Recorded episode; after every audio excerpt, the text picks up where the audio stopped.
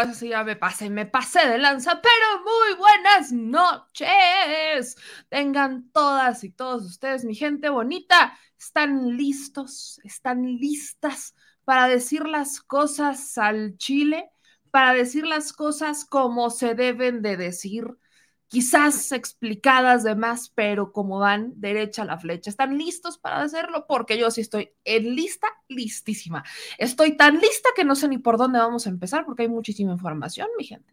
Información que tiene que ver con una investigación de, sin embargo, MX, que le mando un saludo a los compañeros periodistas, en donde revelan que la Fiscalía General de la República está investigando los desvíos en latinos, bueno, desvíos a latinos más bien, desvíos de distintas dependencias, particularmente de Michoacán, de la Secretaría de Salud de Michoacán, a las empresas, porque aparte Latinos está constituido de una forma muy interesante, como tal, Latinos es la marca, pero son dos empresas que están detrás de esta marca que hoy por hoy pues se ha caracterizado por ser la que hace reportajes reportajes mal hechos, porque déjenme decirles que nosotros estamos cerca, muy cerca, ya no, les voy a dar más detalles, pero estamos muy cerca de otra fake, otra fake que ya se, se, aventó Latinos hace tiempo, a la que nadie peló mucho, pero ya se los estaremos pasando por este espacio,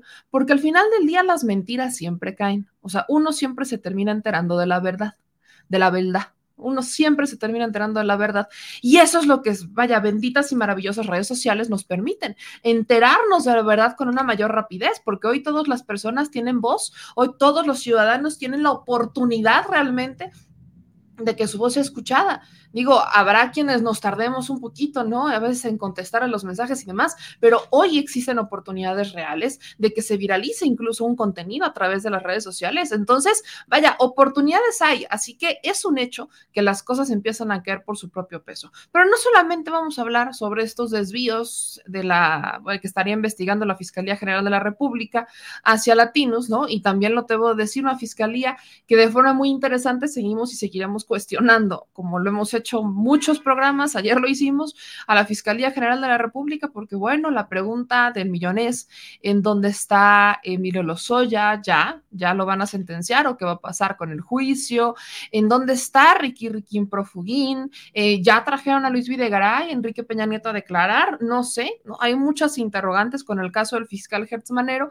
entonces como que nos dan, ¿no? Nos vienen y nos dicen, no, es que ya estamos investigando no sé quién, ajá, qué padre, pero ¿y luego? Y los resultados, papá. o sea, digo, yo sé que no es sencillo integrar carpetas de investigación, me queda claro, pero ya pasaron algunos ayeres, o sea, estamos ya oficialmente en el cuarto año de la administración, oficialmente en el cuarto año de la administración de Andrés Manuel López Obrador y la fiscalía sigue igual que el, que el año uno. Por eso es que cuestionamos a la fiscalía y lo seguiremos haciendo. Y cuando la fiscalía haga cosas buenas, pues también se las celebraremos, porque así debe de ser. Pero bueno, eh, lejos de celebrárselas, no es su trabajo, por cierto, pero bueno. Otra cosa de la que vamos a estar platicando el día de hoy es de una resolución, ¿no? De una resolución que se plantea para el día de mañana por parte del Tribunal Electoral del Poder Judicial de la Federación, en donde hablan sobre la posible invalidez invalidez del ejercicio de revocación de mandato. Esto bajo la lógica de que, bueno, no llegó al, al porcentaje, al 40% para que se convirtiera en vinculante, pero pues ya hay muchos, por ejemplo, el PRD, ¿no? El PRD sí está este, procurando que todo el ejercicio, ¿no? Se declare inválido, que el ejercicio prácticamente se desestime y que justamente busca el PRD, imagínense, qué interesante, el Partido de la Revolución Democrática, pidiendo, haciendo denuncias ante el Tribunal Electoral del Poder Judicial de la Federación para que el ejercicio de revocación de mandato como si no sirviera, como si no hubiera funcionado en realidad. Y sabemos que nos falta mucho, ¿no? Yo lo he dicho en este espacio y los ciudadanos también lo saben, no hemos despertado en su totalidad. Estamos en un proceso, estamos en ese proceso de despertar. Y ese proceso para la revocación de mandato ya hubo un avance. Si tomamos como antecedente la consulta para enjuiciar expresidentes que tuvo 7 millones de votos y en este ya vamos a 17 millones de votos, bueno, creo que estamos creciendo en pasos importantes Por ahí lo decíamos, la revocación de mandato, ¿no? Fue un pequeño paso para, la para el humano, para el ser humano, para el ciudadano, pero un gran paso para la democracia. Así lo tenemos que ver y bueno, todo esto encaminado a una este, reforma electoral que se ve muy tensa.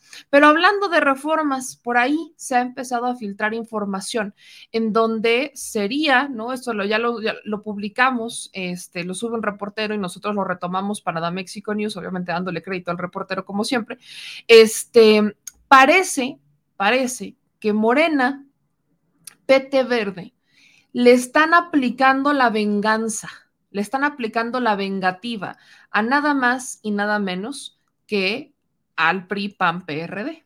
¿Por qué la vengativa y ahora por qué dirán ustedes? Bueno, pues todo parece indicar que, eh, vaya, en una junta puertas cerradas, los legisladores de Morena PT Verde dijeron que, pues aquí, háganle como, el, ahora sí que haya sido como haya sido, pero Morena no va a aprobar iniciativas de la oposición en el Congreso. O sea, Morena ya se puso en punto rudo. Aquí estamos ya viendo incluso una, una situación, y voy a empezar justo con esa porque son muchas notas, estamos viendo ya una situación en donde pues los legisladores dicen, a va la mía, ¿no? Tú te pusiste tus moños y no quisiste aprobar la reforma electoral, la reforma este, eléctrica, bueno, pues ahora va la mía y justo aquí, ¿no? Morena no aprobaría iniciativas de la oposición en el Congreso. Es el periodista Juan Ortiz quien dice en sus redes sociales, ¿no? Que el diputado Nacho Mier cumple su amenaza contra el PAN, PRI, PRD y Movimiento Ciudadano y hoy solamente están discutiendo reformas propuestas por Morena, que son órdenes que habrían,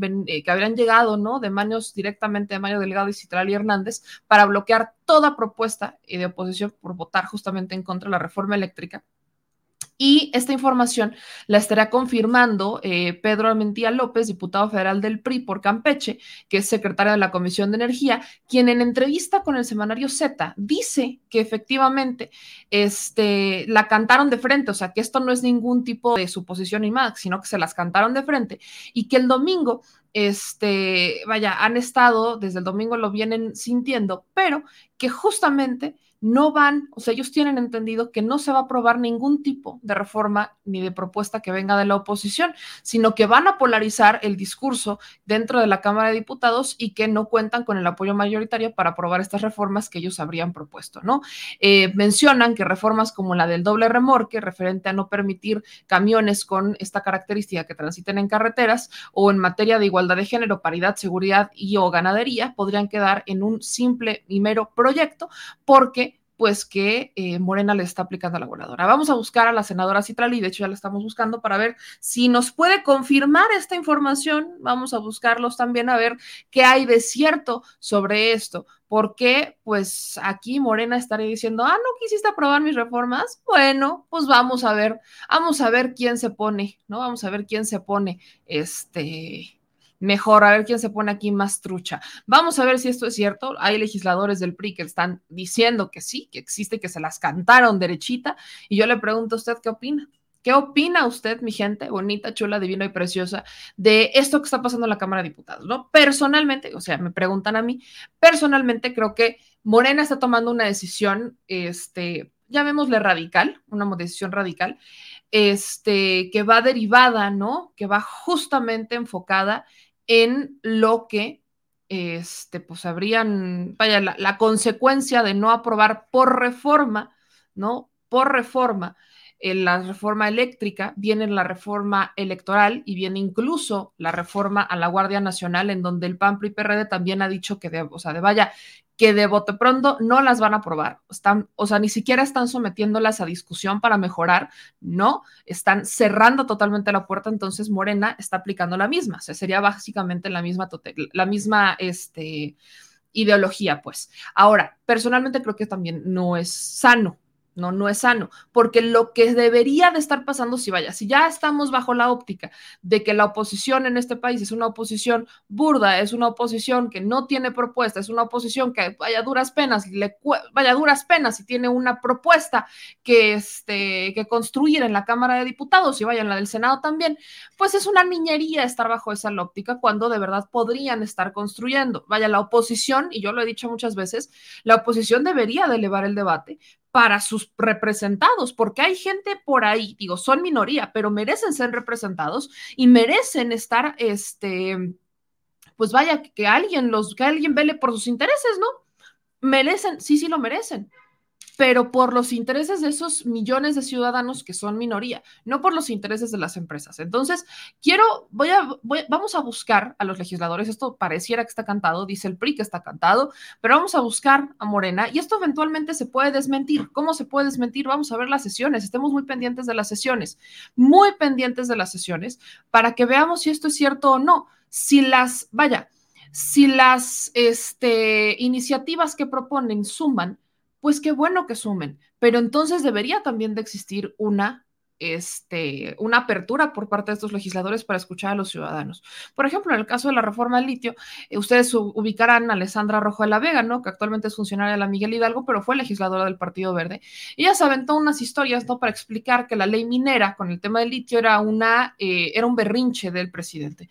Le respondí, ¿no? Le respondí en sus cuentas y ella me dijo que era un berrinche del presidente y que eso no era lo que necesitaban los ciudadanos. Y le dije, bueno, espero que no se te olvide, como a muchos políticos se les olvida que el tema del litio lo había estado presionando la ciudadanía desde hace mucho, se le llevó al presidente en la mañanera y hubo miles y millones de comentarios en las redes sociales y de los ciudadanos que estaban exigiendo una nacionalización del litio porque estaban viendo lo que pasaba en otros países y decían, bueno, en México, si hay litio, no me importa la cantidad que, que exista de litio en el país, hay que protegerla. Y se les olvida a los políticos. Después de eso, no me contestó, me dejó en visto, ya no me volvió a contestar. Pero eso es justamente lo que nosotros como ciudadanos tenemos que empezar a hacer, empezar a enfrentar o empezar a, debatirle y empezar a hablar con nuestros legisladores, buscarlos. No podemos soltar el tema porque estamos hablando de los representantes del pueblo, los representantes del pueblo. Entonces vamos a buscar a los legisladores. A Nacho Mier nunca, fíjense, o sea, lo entrevisté ahí en el Chacal en la Cámara de Diputados, pero no lo he entrevistado propiamente en el espacio, lo vamos a buscar para preguntarle si esto es cierto y qué tanta apertura habría por parte de Morena, Morena PT Verde, de aprobar o de discutir iniciativas que vengan de la oposición y qué tanta disposición hay de la oposición hasta la, vaya, bajo la óptica de Morena para hablar sobre la reforma electoral que los ciudadanos la piden y eso es lo que se les olvida. Creo que inicio, de hecho, deberíamos estar iniciando los ciudadanos con ese tema. La reforma electoral es algo que queremos los ciudadanos. Y eso, eso, vaya, cítenme, guárdenme.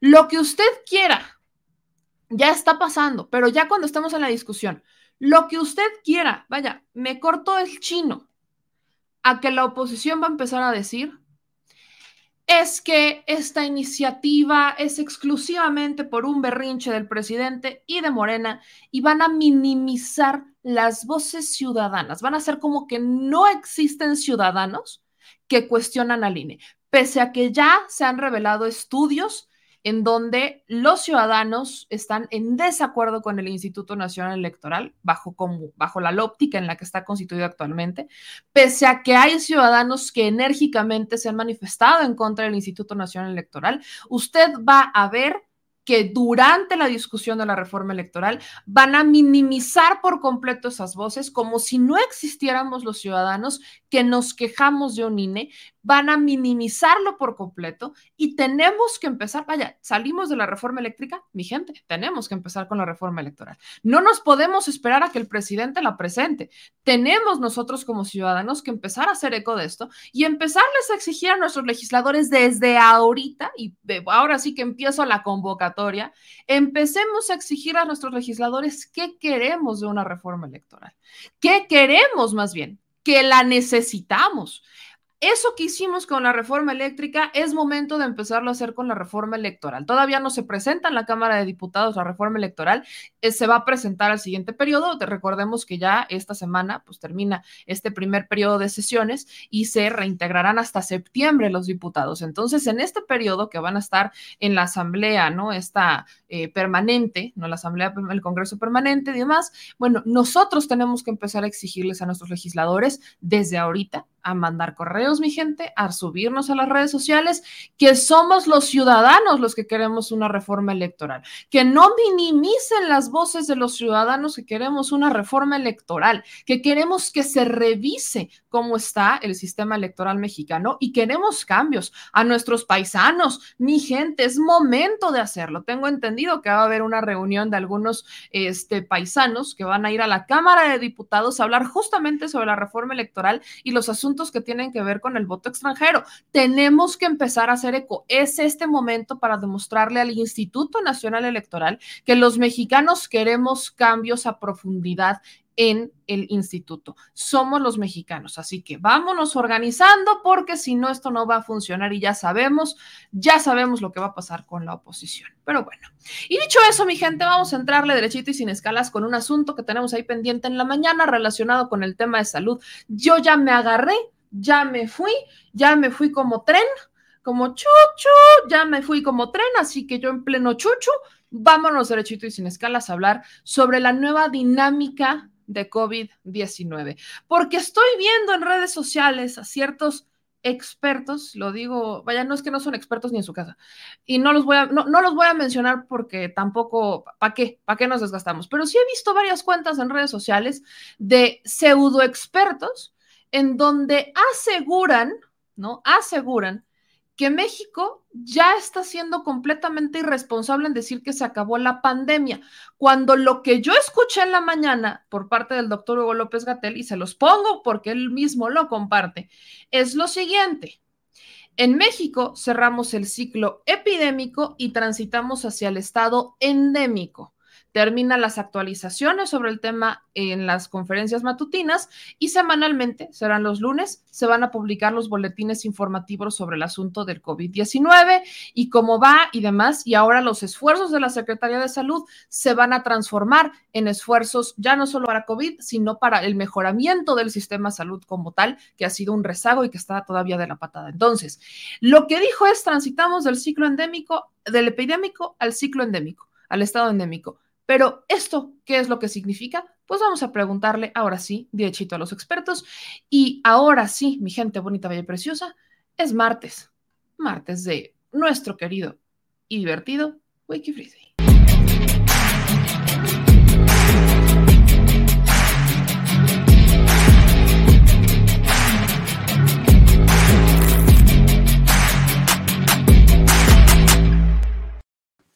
nuestro querido doctor Frisbee. Qué bonito verlo de bata, güey. ¿Cómo están? Muy bien, Doc. Sí, es que vengo de trabajar, pero bueno.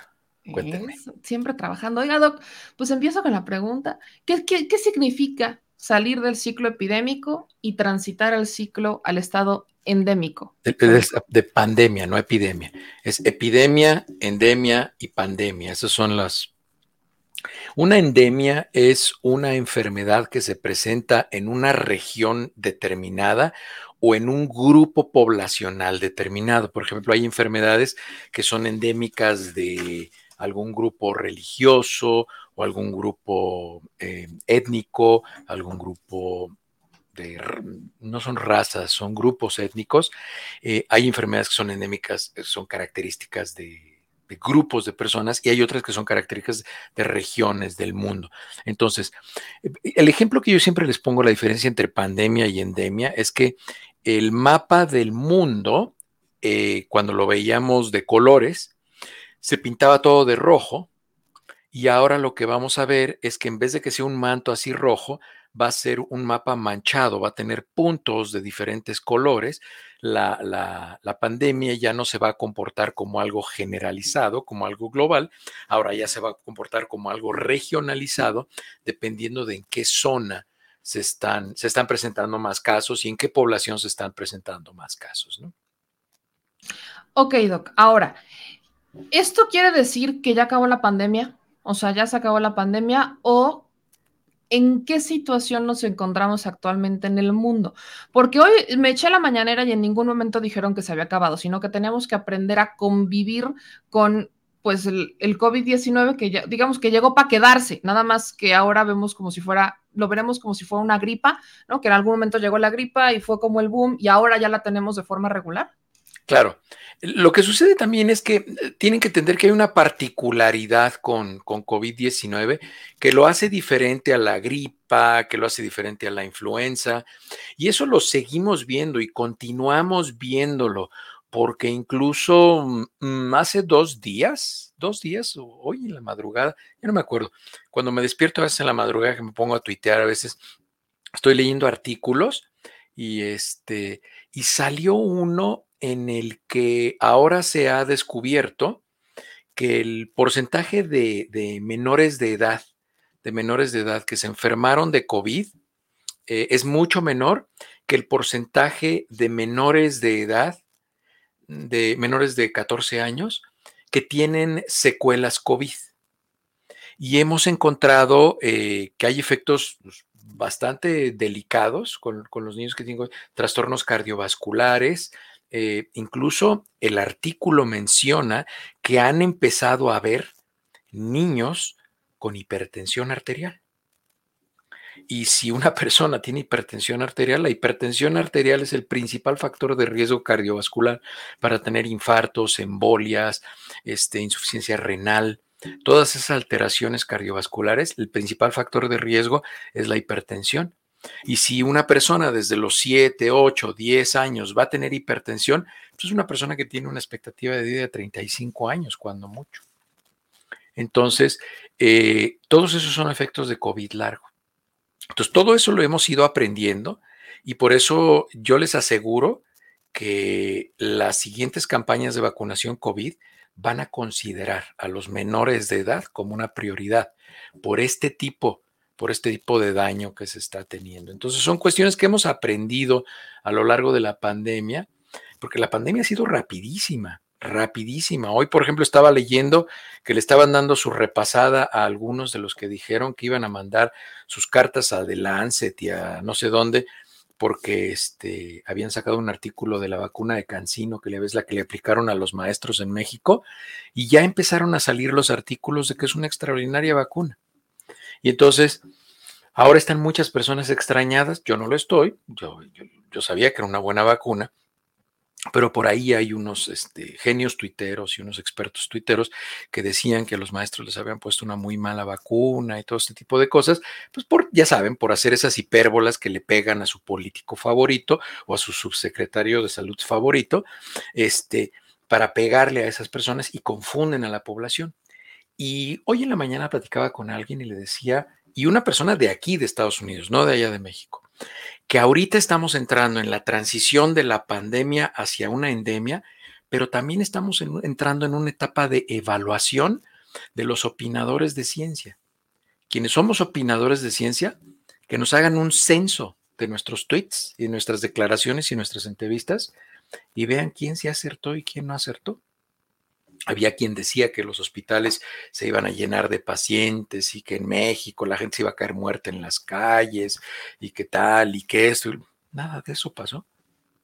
Ya vemos personas que opinamos de ciencia y lo que dijimos que iba a pasar, pues sí ha pasado. Entonces, es también un momento en el cual se tiene que hacer una revisión de hacia dónde nos vamos a mover, porque COVID llegó para quedarse, el gobierno, las autoridades de salud tendrán que rectificar, tendrán que hacer una nueva estructura de los esquemas de vacunación. Por ejemplo, también salió otro artículo recientemente en el cual se revisa cuál es el esquema de vacunación que va a tener eh, una mejor respuesta en la población, una mejor respuesta en cuanto a la efectividad, en cuanto a la protección. Y no sé si tú te acuerdas, cuál yo les dije hace siete meses justamente que iba a terminar siendo el esquema mejor un esquema heterólogo de vacunas combinadas. Pues, ¿qué creen? que el mejor esquema de vacunación para COVID es un esquema de vacunación heterólogo con vector viral y con RNA, como se los había dicho hace siete meses. Entonces, toda esa gente que salió y dijo, no, las vacunas de vector viral no sirven y las chinas son basura. Bueno, pues ahora esa gente, pues imagínense la credibilidad que va a tener para la siguiente pandemia, ¿no? Entonces, todos hemos empeñado nuestra reputación, nuestro conocimiento y lo que decimos para que las cosas sean de alguna manera, ¿no? y así ha sido. O sea, ahora, yo en, este, vaya, en este momento creo que es importante insistir a la ciudadanía, vaya, seguirse cuidando, Pero hoy me acordé mucho, mucho, mucho, pero mucho de usted, Doc, en la mañanera, cuando el doctor Gatel empieza a hablar de los benditos tapetes con agua puerca, ¿no? Porque justamente dice, es que nosotros nunca los recomendamos, o sea, eso no sirve. Nosotros nunca los recomendamos. Y esto surge a pregunta de una reportera cuando le dice, bueno, ¿y qué va a pasar con los cubrebocas? ¿Van a ser obligatorios o no? Porque hay muchos establecimientos que lo siguen pidiendo y demás. El doctor dice, bueno, del, del cubrebocas no podemos decir si es obligatorio o no, porque nunca dijimos que era obligatorio. Siempre dijimos, vamos a recomendar que se use, bla, bla, bla. Pero hizo mucho énfasis en el tema de los tapetes, o sea, que hay muchos establecimientos que hoy por hoy... Y los túneles también dijo. Los tapetes y los túneles, ¿no? Que no sirven de nada, se les dijo desde un inicio. Sí sirven, sí le sirven al compadre del presidente municipal y del este, ah, claro, a los que los venden. Claro, a los que los venden. a eso sí los benefició mucho. Pero, pero, pero a ninguna persona que pasó por ahí y, y tampoco sirve de nada que te tomen la, la, temperatura en el antebrazo o en el cuello o, o en cualquier otra parte que no sea la frente. Eh, todas esas cosas, bueno, pues hay que aclararlas. Ahora, a mí me preocupa algo que también nos dimos cuenta ahora en la pandemia. Hay gente que está lista para apropiarse del discurso de salud pública y mentir. Y, engañar y pegarle a su villano favorito en el gobierno. Entonces, es muy importante que la Secretaría de Salud también entienda que tiene que generar una estrategia de comunicación y de relaciones públicas con las personas para apropiarse del mensaje, para apropiarse del discurso y que la gente sepa que lo que se dice es realmente lo que está sucediendo. Entonces, es muy importante que la Secretaría de Salud se apropie. El que saquen un boletín todos los lunes respecto a lo que está pasando en COVID, tiene un mejor uso el papel de baño, porque ¿quién lee los comunicados de la Secretaría de Salud? ¿Tú conoces a una persona que lea los comunicados de la Secretaría de Salud? No. Bueno, Vaya, ni, los, en... ni los reporteros lo leen. Y tú estás en el área de comunicación, exactamente. Entonces, nadie lee los comunicados de salud.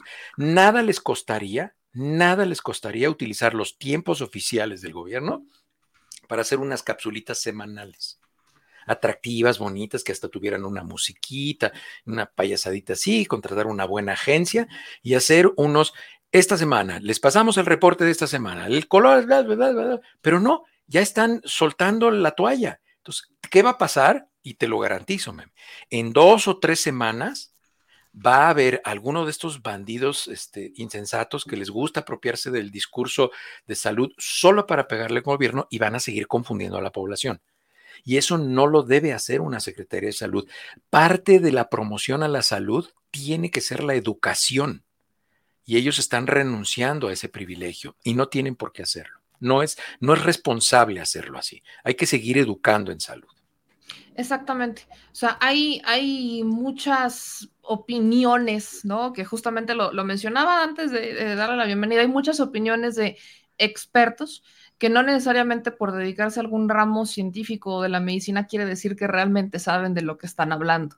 ¿No? Uh -huh. Entonces, esas voces andan confundiendo mucho y son esas voces las que parece que no escuchan. O sea, vaya, si estamos viendo que no leen un comunicado, menos van a escuchar, porque en ningún momento se dijo que se había acabado la pandemia, sino que se transitaba a una nueva etapa en donde se requiere, y eso se lo pregunto, mayor responsabilidad de los ciudadanos. Ahora tenemos como que probar si aprendimos algo o no. Sería muy importante que a los ciudadanos los educaran del uso diferenciado del cubrebocas y que les explicaran para qué sirve el cubrebocas. El cubrebocas para influenza y COVID-19, fíjense lo que les voy a decir, abusados, papelito y pluma. El cubrebocas para influenza y para COVID-19 no me protege a mí de que me infecte, pero sí me protege para que yo no pueda sacar virus hacia otras personas e infectarlas si yo estoy infectado. Si yo estoy en una habitación con 10 personas y esas 10 personas tienen cubrebocas y hay tres que tienen COVID, esas tres que tienen COVID, a mí me están uh, protegiendo para no contaminarme. Entonces, el utilizar el cubrebocas es una estrategia de salud pública que genera conciencia en la población para que si soy un portador asintomático, no vaya yo a infectar a otras personas. ¿En dónde se tiene que utilizar cubrebocas? Se tiene que utilizar cubrebocas en un ambiente cerrado, que, tenga, que sea un espacio cerrado, en donde yo vaya a convivir con personas que no viven en mi casa. Esa es la condición. Si yo voy a un espacio que está cerrado y que hay personas con las que yo no vivo en mi casa, tengo que utilizar cubrebocas. ¿Por qué? Porque si viven contigo en tu casa y están infectados, te van a infectar. Es por eso. Y si es un espacio abierto, pues no se necesita, porque la concentración, la carga viral que hay en el ambiente suspendido en las partículas, este, no es suficiente como para que te infectes tú. Y la mejor medida de protección es la vacuna. Y toda esta información que les decía hace rato, que estamos empezando a ver de las vacunas que fueron surgiendo después de Pfizer, Moderna, AstraZeneca, que toda esa información que estamos llegando a ver no está llegando tarde como ahora. Los que se equivocaron dicen ahora que la información llegó tarde. No, no llegó tarde. Porque si leen los mismos tweets que ellos publicaron, dicen que una fase 3 empieza a tener resultados de 12 a 18 meses después. Que hagan cuentas cuándo salieron esas vacunas y cuántos meses tenemos ahorita. Y resulta, por ejemplo, les repito el caso de Cancino. Como Cancino fue una de las últimas vacunas que terminó de ensayarse, se extendió mucho el protocolo de investigación, ahora resulta que es la vacuna que más se probó con la variante Delta, por ejemplo, con Omicron también, y alcanzó el principio. Entonces resulta que es la vacuna que tiene la información más confiable en este momento. Entonces ahí viene la frase que más vale este, llegar bien que llegar primero, o no sé cómo dice, incluso hay una canción que dice eso, ¿no? Más vale seguir, llegar que llegar primero. Entonces, estamos descubriendo todo este conocimiento que hemos compartido, que como les digo, yo no tengo ningún interés económico, ni ninguno, como hoy me puso un tarado ahí en Twitter que es que al doctor lo regañan de las farmacéuticas y dice, la verdad es que ya me tienen Gorgonio, deja de manifestarte con otras cuentas. y es un menso ahí que dice que hasta se dedica a la comunicación. Entonces pone ahí esa mentira y le dije, si tú me demuestras que yo trabajo para la industria farmacéutica, hazlo público, ¿no? Si no, cierra el hocico y deja de estar engañando y mintiendo.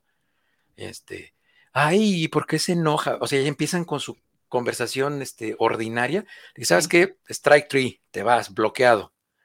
Ya, porque sí, este, eh, digo, yo he tenido siempre el sano interés de compartir mis conocimientos de manera desinteresada, pero también no tengo ninguna necesidad de estar oyendo babosos que, dicen tontería y media. Ahora, Doc, me voy con otro tema antes de irnos con las preguntas y respuestas, porque ya veo que aquí hay mucha gente que está juntando para las preguntas y hoy andamos, andamos expresos. Y tiene que ver con esta alerta que llega en Perú, en China, sobre el, este, influenza, sobre el caso de gripe aviar H3N8 en humanos. ¿Qué sabes sobre este caso de gripe aviar H3N8 en humanos que ya está presente en China y que también está en Perú, en donde declaran una alerta epidemiológica? Pues bueno, son, son zonas en las que está regionalizado, es endémica en este momento hay brotes endémicos en algunas zonas y hay que ver si esto no va a progresar, va a avanzar y tiene que pasar a una fase de transmisión que es la fase de transmisión de persona a persona. Porque si es una fase de transmisión de animal hacia persona, lo único que tenemos que hacer es, bueno, pues no exponernos a esos animales. Este, pero la, una, un brote, una epidemia, una pandemia, o una endemia, se empiezan a transmitir los casos, se empieza a haber una transmisión comunitaria cuando hay transmisión de persona a persona. Y recuerden, los dos valores que tenemos que entender en la transmisión de persona a persona es el intervalo de la serie, es decir, cuántos días se tarda una persona infectada en infectar a otra y que esta otra tenga síntomas, cuántos días pasan. ¿Se acuerdan al principio de esta pandemia? Con las variantes originales eran de 10 a 14 días. Ahorita, en 3 a 5 días, muchas personas con Omicron están teniendo síntomas. Y el otro valor importante es el índice de reproducción. Eso significa que una persona infectada, ¿a cuántas personas puede infectar? Entonces, fíjense, por eso, ah, eh, por eso hemos dicho que la, pandemia se ha vuelto mucho más ah, acelerada, mucho más agresiva en cuantitativamente, en número de personas. ¿Por qué? Porque las primeras, las primeras variantes alfa, beta, se transmitían de una persona a otra, el intervalo de la serie era de 10 a 14 días, vamos a tomar 10, 10 días. Y la transmisión era de 2 a 3 personas. Es decir, en 10 días una persona infectada infectaba a 3, entonces pasaba de 1 a 3. Ahora, con Omicron, el intervalo de la serie es de tres días. Y, es, y el, el, índice de reproducción es de hasta 10 personas. Entonces, en tres días una persona ya infectó a 10. Esas 10 en otros tres días ya infectaron a 100. Y esas 100 en otros tres días ya infectaron a 1000. Entonces, si al principio en 10 días teníamos una persona infectada y al final teníamos tres, ahora tenemos una persona infectada y en 10 días tenemos 1000. Es por eso que estamos viendo esas curvas que se disparan así. ¿Cuál es la diferencia? Que a pesar de que esté haciendo el, número de casos tan acelerado, eh, la mortalidad y el número de casos graves ha disminuido significativamente por la vacunación. Ahí lo tienen, solo quiero hacer la aclaración que son dos virus distintos. En China es, eh, es gripe aviar H3N8 y en Perú es influenza H3N2. O sea, son dos endémicas, una en cada, en China es una y en Perú es otra. Son variantes diferentes, pero sí, este, es, es, es, nada más un diferente tipo de influenza, sí. Me voy con preguntas rápidas. Doc, nos pregunta José Rivas, ¿es mejor usar los cubrebocas siempre en los lugares cerrados y si hacemos fiestas asegurar que los invitados estén vacunados para estar más seguros? Pues de preferencia sí, si van a hacer una fiesta, porque miren, si van a hacer una fiesta, José Rivas, siempre y cuando, bueno, pues si ustedes son cristianos practicantes de esas religiones que hay ahí que no toman alcohol, pues está padre, ¿no? Pero miren, si hacen una fiesta, como normalmente lo hacen las personas, eh, va a haber alcohol y después de dos copas, el, cubrebocas lo van a traer de hamaca de papadas. Entonces, este, si van a hacer una fiesta, pues por lo menos háganlo en un espacio ventilado. Cómprense aparatitos de estos que son detectores de CO2 y cuando vean que hay más de 1200 partes por millón, pues abran las ventanas o prendan los ventiladores, ¿no? Entonces, eh, pues sí, eso es lo que tienen que hacer. Y de preferencia, pues bueno, gente que esté vacunada, ¿no? Nos dice Erika, doctor, ¿los adultos mayores sin ninguna morbilidad deben colocarse cuarta dosis de COVID? La cuarta dosis se tiene que aplicar en personas mayores de 60 años, esa es la recomendación que hay, y personas que tengan algún tipo de inmunosupresión o inmunodepresión.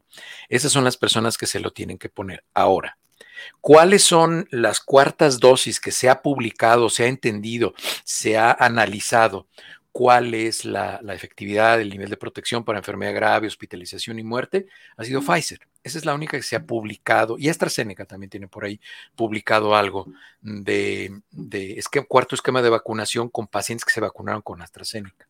Lo que se está intentando hacer en México es un tutti frutti porque le van a poner cuarta dosis de AstraZeneca a cualquier persona que la solicite, independientemente de cuál haya sido su esquema completo, su primer refuerzo, este sería el segundo refuerzo o cuarta dosis. Eso no es un esquema de vacunación COVID, eso es un ensayo clínico. Ahí están viendo a ver qué es lo que va a pasar. No se puede, no se puede hacer las cosas de esa manera. Si van a querer poner una cuarta dosis, tienen que informarle a las personas que no hay, no hay información respecto a qué beneficio, qué porcentaje de protección le están ofreciendo con esa cuarta dosis, porque si yo voy y le digo, oiga, me quiero poner una cuarta dosis, fíjese que a mí me pusieron este, dos de Pfizer y luego me puse la Sputnik de, de refuerzo y ahora me van a poner la de AstraZeneca. ¿Cuánto, qué, cómo, qué más me va a proteger? ¿Cómo me va a subir mi protección? La respuesta es no sé. La respuesta es no sé, porque no hay protocolos que digan cómo se incrementa la inmunogenicidad en una persona que tiene esa, esa mezcla de vacunas. ¿Qué es lo que tendría que hacer México? Hacer un consentimiento informado y decirle a la gente, no sabemos, sabemos que te va a incrementar la inmunidad, la inmunogenicidad va a incrementar, cualquier porcentaje que tengas se va a incrementar. ¿Cuánto? No sabemos. Y como no sabemos, necesitamos que nos firmes un consentimiento informado, que nos permitas hacerlos, hacerte una muestra de sangre para hacer un conteo de tus células, de tus componentes del sistema inmune que nosotros vamos a cuantificar en este protocolo que decidimos hacer y te vamos a pedir por favor que vengas en dos semanas, que vengas en ocho semanas, que vengas en 12 semanas y te vamos a hacer otros exámenes de laboratorio para que comparemos cómo se elevó tu inmunogenicidad del día que te pusimos la vacuna a los periodos que habitualmente tenemos en un proceso de un protocolo de investigación clínica fase 3 o fase 4 incluso, porque ya es post vacunación. Pero no, no lo están haciendo en México, lo están poniendo nada más así porque sí. Entonces, así no se hacen las cosas.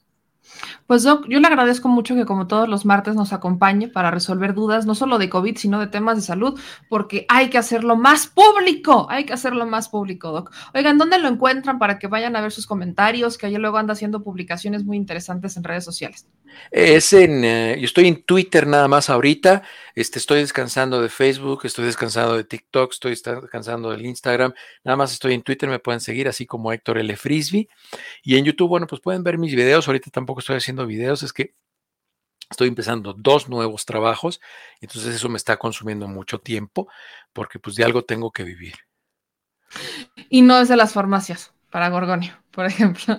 Así, no, yo no trabajo para ninguna industria farmacéutica, no, no, no. Al contrario, yo ya me quiero dedicar más a, pensar que a hacer cosas, porque ya este, hay que hacer otras cosas. Pues Doc, lo veo aquí el próximo martes y le mando un gran abrazo y muchas gracias, como siempre. Héctor Soriano Palma dice, doctor, no hay que llegar primero, sino hay que saber llegar. Efectivamente, Héctor, esa es la, esa es la buena. Esa es la buena. Que no sé quién la dijo, creo que fue Facundo Cabral, creo, ¿no?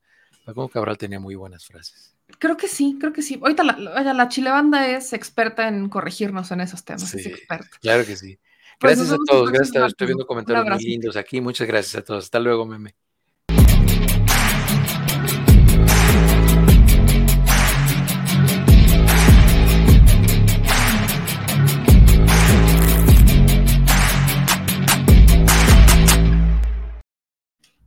Mi gente, Guindar, ya regresamos y miren yo, porque a mí me gusta balconearme sola, ¿no? Me gusta balconearme sola. Mire usted lo que en sus ratos, porque el señor productor no ha llegado a trabajar, ¿eh? o sea, el señor no ha llegado a trabajar. Pero mire lo que anda haciendo el señor productor. Mire nada más. O sea, no llega a trabajar a tiempo este señor, pero mire lo que sí se pone a hacer. ¿no? Me hace un meme de Gandhi diciendo, leer evitará que digas HN2 pensando que es lo mismo que la 8. Pues déjenme, le respondo que ya nos dijo el doctor Frisbee que es otra variante, pero sí se parecen, ¿eh? Ahí nada más, para que luego digan, ¿por qué buleas al señor productor? Ahí está, ahí está, por eso buleo al señor productor, por eso, por eso lo veo. Este, por aquí me decían, Tachita, me muy corta la sección del doc. Sí, porque el doctor tenía otra entrevista, mi gente, porque el doctor tiene otra entrevista y justo por eso iniciamos antes. Me habló el doc Frisbee y me dijo, tengo otra entrevista a las 10, 5, 10 y cacho, entonces eh, justo por eso la iniciamos antes para que este, pudiera irse a otra entrevista que tenía este, el doctor Frisby. Normalmente las hacemos un poquito más, más largas, pero era justamente por eso, mi gente. Eh, luego acá le mando un saludo a Laura, que nos está viendo en García. Les mando un abrazo allá, hasta allá García. Este, dicen, oigan, ¿pero qué dijo de la vacuna? Dice Lila Riux, cuartas dosis, ¿no? Sobre todo las personas que presentan comorbilidades, son las que deberían de aplicarse estas dosis de refuerzo, que es la cuarta dosis. Este, luego aquí viene el debate de la canción, ¿no? Dice, meme, la canción es de Serrat, pero miren nomás, aquí lo dicen, la frase es de José Alfredo Jiménez. Yo, miren, cuando hay cosas que no sé, ni me meto, porque la neta es que no la sé, no la sé, no me las, no la sé. Marisol, eh, meme y el descanso, pues eran tres días obligatorios, me aventé la semana y un día de descanso y ahorita nos estamos yendo así como pian pianito, pian pianito, mi gente, pero es que la información no para y uno aquí tiene que darle y darle y darle. Y vamos a darle, vamos a darle, vamos a aprovechar y vamos a darle, porque vamos a irnos directo a Nuevo León. Vamos a hablar de Nuevo León y vamos a actualizar sobre el caso de Devani. ¿Qué quiero actualizar sobre el caso de Devani? Varias cositas en particular. Eh, la primera de las cosas que quiero actualizar sobre el caso de Devani, que por supuesto eh, se ha estado haciendo viral, que sigue siendo tendencia el caso de Devani, que es uno de estos temas que como ciudadanos yo creo que nos, nos debería de, eh, vaya, yo creo que sí nos debería de afectar al menos que pues volteáramos a ver qué es lo que está pasando como sociedad, qué es lo que nos pasa como sociedad a todas y todos, porque lamentablemente estamos ante un escenario en donde veo mucha apatía, incluso ya se empezaron a hacer virales algunas publicaciones en donde hay personas que utilizan el caso de Devani para burlarse ¿no? O sea, esto me, parece eh, lamentable, ¿no? Por ejemplo, rescato esta publicación que surge en redes sociales, por eso les digo benditas redes sociales, porque pone una usuaria en redes sociales, dice, ya lo expuso en Facebook, pero quiero que Cinépolis haga algo al respecto. Me siento insegura compartiendo eh, área de trabajo con él, sabiendo los comentarios que hace diariamente, misóginos y machistas. Fue el colmo hacer broma referente a Devani, culpándola de lo sucedido. Habla de una persona que trabaja en Cinépolis y eh, publica, ¿no? Esta conversación en donde este, una compañera olvida su cargador en el trabajo y quería que alguien se lo guardara. Y dentro de los comentarios, ¿no? Pues empieza una persona a decir, eh, regrésate y paga 150 más. Esta mujer, la que olvida el cargador, dice, ni loca. Y este sujeto, ¿no? Al que hace referencia, que se llama Antonio, responde, vete de gratis como se fue de Bani. Este mismo personaje dice, no aguanta nada y pues sí, mataron a aquella es porque se lo ganó. Vean nada más. Este, y las mujeres le empezaron a decir, no sabes la realidad por la que pasan hoy en día las mujeres, tú desde tu privilegio de hombre hablas de esa manera. Y dice, le contesta este mismo personaje, mira el tic-tic, ¿tú crees que si nos hicieran esos tipos de baile no pasará nada? Estos, estos son tipos de comentarios que ya empezaron a, a salir, ¿no? Empezaron a surgir por ahí este, dentro, de los, dentro, de la, dentro de los ciudadanos. Lamentablemente ya lo empiezan a agarrar como de broma. Pero este caso de Devani, este, yo lo he mencionado, no solamente es de Bani, es de Bani, es María Fernanda, son N cantidad de Marías, Alejandras, Fernandas, Luisas, Julias, Paulas, Victorias, o sea, son N cantidad, N cantidad de mujeres que eh, han sido asesinadas en este país, eh, también hay hombres asesinados, sí, sí los hay, pero quiero partir esto en dos. El caso de Devani refleja varias fallas por parte de la Fiscalía del Estado de Nuevo León, varias, brutales. Las fiscalías la riegan muchas veces. Muchas veces nosotros sabemos a los que nos enfrentamos en las fiscalías, no generalizo, pero en una mayoría, si nos ponemos a calificar a las fiscalías, pues no van a tener una calificación aprobatoria, ¿no? Pero también, lamentablemente, esta fiscalía ha caído en errores que uno dice es que son de novatos. Y quienes llevan la fiscalía salen a regordearse de que están haciendo una investigación cuando la están regando épicamente una y otra vez. ¿Cuál es la nueva de esto? Vaya, aparecen tres videos del Motel Nueva Castilla que dan nuevas pistas sobre lo ocurrido en el caso de Devani Escobar. La Fiscalía de Nuevo León, ahí viene uno de los grandes errores de la Fiscalía de Nuevo León, es decir, que las cámaras, ¿no? Porque esta fue una de las máximas, ¿no? Que las, que las cámaras en este, del motel pues no, realmente no, no, estaban grabando, sino que eran para monitoreo. Eso es lo que dijo la propia Fiscalía de Nuevo León en un inicio, que las cámaras en el motel pues solamente reflejaban, este, pues era como un monitoreo y que no guardaban imágenes. Pese a eso, la familia ha logrado acceder a dos grabaciones, dos grabaciones. Son enrolladas las cosas porque estas grabaciones aseguran, ¿no? La primera es que Devani habría entrado a este motel de forma, o sea, habría entrado sola, habría entrado caminando al interior, sola al interior del recinto. En ninguno de los videos se termina por resolver cómo es que acaba el cuerpo de Devani dentro de una cisterna abandonada. Y tampoco resuelve cómo es que la cisterna estaba cerrada, porque esa es la gran incógnita. La fiscalía en algún momento, les recuerdo esto, insistía en que ella habría subido la barda, o sea, no habría entrado caminando, ¿no? Pese a que la fiscalía tenía los videos, la fiscalía decía que ella habría brincado la barda, se habría caído, se habría golpeado y entonces se cayó en el tinaco. Y esa era la teoría de la fiscalía cuando encuentran el cuerpo de Devani. Cuando encuentran el cuerpo de Devani, esa era la teoría. Pero en ningún momento la fiscalía aclara por qué estaba tapada la cisterna, porque la cisterna estaba tapada. ¿Por qué estaba tapada? Nunca, nunca lo aclara. En un comunicado, la Fiscalía este, dice que siguen investigando, que abren todas las líneas de investigación y demás. La Fiscalía, hasta el momento, no ha comunicado los detalles de las nuevas grabaciones, pero es el papá de Devani, Mario Escobar, quien ha dicho que se le ve en dos ocasiones sin que se vieran más eh, detalles de lo ocurrido, ¿no? Que en las grabaciones que según la fiscalía no existían porque las cámaras de seguridad del motel pues nada más este, estaban de monitoreo y que no guardaban absolutamente nada, pues eso es lo que decía la fiscalía. Pese a esas declaraciones de la fiscalía, el papá dice, sí se logra ver cómo es que mi hija se mueve, pero no se ve realmente qué pasa. Desde el momento en el que se encuentra el, el cuerpo de Devani, la fiscalía lanza esta versión de que se cae de forma accidental, este, en esta cisterna, pero las investigaciones revelan cosas muy distintas. Ayer platicábamos de cómo aparece el celular. La Fiscalía de Nuevo León decía que el celular no estaba con ella, pero encuentran el celular en la cisterna en donde habrían encontrado el cuerpo de Devani. No habían cerrado, y esto es también muy importante, porque hasta ayer, ¿no? Hasta el día de ayer no habían cerrado el motel. No lo habían cerrado. Lo cierran hasta ayer por la mañana. Hasta ayer por la mañana cierran las instalaciones del motel. Estamos hablando que el cuerpo de Devani lo encuentran el viernes, no, bueno, lo encuentran, este, sí, el viernes de la semana pasada, o lo encontraron el jueves. El señor productor ahí sí me puede corregir.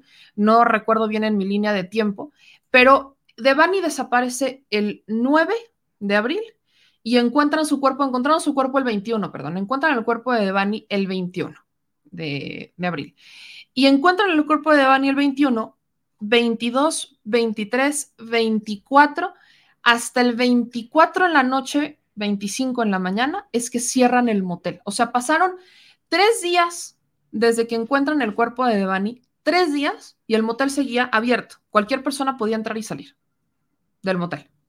Cualquier persona. Eso es lo que brinca mucho porque el cuerpo de Devani lo encuentran el 21 y su celular aparece el 25 si todos nosotros estamos bajo la lógica de que podríamos suponer que fue plantado el cuerpo, ¿qué nos haría pensar que el celular no también fue plantado? Bajo la lógica en que la fiscalía dice que no encontró nada, que no habría encontrado el celular de Devani el mismo 21, sino que lo encuentran hasta el día 25 de abril, en la misma cisterna donde encuentran el cuerpo. Y no habían cerrado las instalaciones. Entonces, las líneas, las grabaciones, las, todas las grabaciones apuntan a una línea de investigación en donde Devani habría entrado a las 4.30 de la mañana al motel, pero el inmueble está rodeado por un muro avarillo, ¿no? Coronado con algunas concertinas y la única entrada lleva directamente a la recepción del hotel, que es 24 horas. Es un hotel 24 horas. El terreno donde está la alberca vacía y la cisterna es en la que se halla la joven y está separado de la recepción por un muro alto, por lo que el acceso a esa área tuvo que haberse dado a través de un restaurante que está dentro de este espacio, pero que está cerrado de forma permanente desde hace años. Entonces, en estos videos, ¿no? o sea, aparecen estos videos con nuevas este, pistas, ya las empiezan a publicar los medios de comunicación. Esto ya es algo que se va, esto ya es algo que incluso es este, internacional, ¿no? Se lo digo, esto ya es internacional nacional, en donde son los medios de comunicación, incluso españoles, quienes están retomando esto, como por ejemplo es el país. Pero esto no debería de ser ninguna casualidad. ¿Y por qué digo que no es ninguna casualidad? Ahí les va. Ya aparecieron los nombres de los dueños, de los dueños de este motel. Y no, no es Abel, este, el esposo de Clara Luz, que ya lo habíamos desmentido también ayer. Son dos españoles. Son dos españoles Hablamos de José Fernández Pérez y José Barros Janeiro. Estos dos son los dueños del motel Nueva Castilla, donde fue encontrado el cuerpo de Devani. De acuerdo con el acta constitutiva este, del Registro Público del Comercio con el folio mercantil electrónico FME 62900, que tienen ya en su poder los medios de comunicación, como es el Horizonte, como es también este, el medio ABC Noticias y demás, están reflejando que es Fernando Pérez, Fernández Pérez, perdón, el único administrador del motel ubicado en la carretera Nuevo Laredo en el municipio de Escobedo. Distintas organizaciones, distintas organizaciones han estado demandando que se investigue a los dueños. En la información de los accionistas se señala que José Fernández Pérez es originario de San Justo de Avión, Orense, en España, y su domicilio está en la colonia Fuentes del Valle, en San Pedro Garza García. Además, el acta constitutiva señala que se creó la Sociedad Operadora Nueva Castilla SADCB para adquirir el inmueble que en un principio era un hotel turístico, pero después empezó a operar como motel. En el documento también se indica que al constituir la sociedad se podría realizar la compraventa de bienes inmuebles, así como el arrendamiento de los mismos. La administración en el ramo de hotelería y restaurantes, vender, grabar o arrendar o disponer de cualquier forma de los bienes o muebles que adquiera la sociedad. De acuerdo con las fuentes a las que tiene acceso el Horizonte, que es el medio que cuenta con el acta constitutiva, José Fernández Pérez es parte de un grupo de empresas que tienen hoteles de paso en todo México. Incluso señalan que ese tipo de negocio en México es predominante en las sociedades ¿no? de ciudadanos de origen español.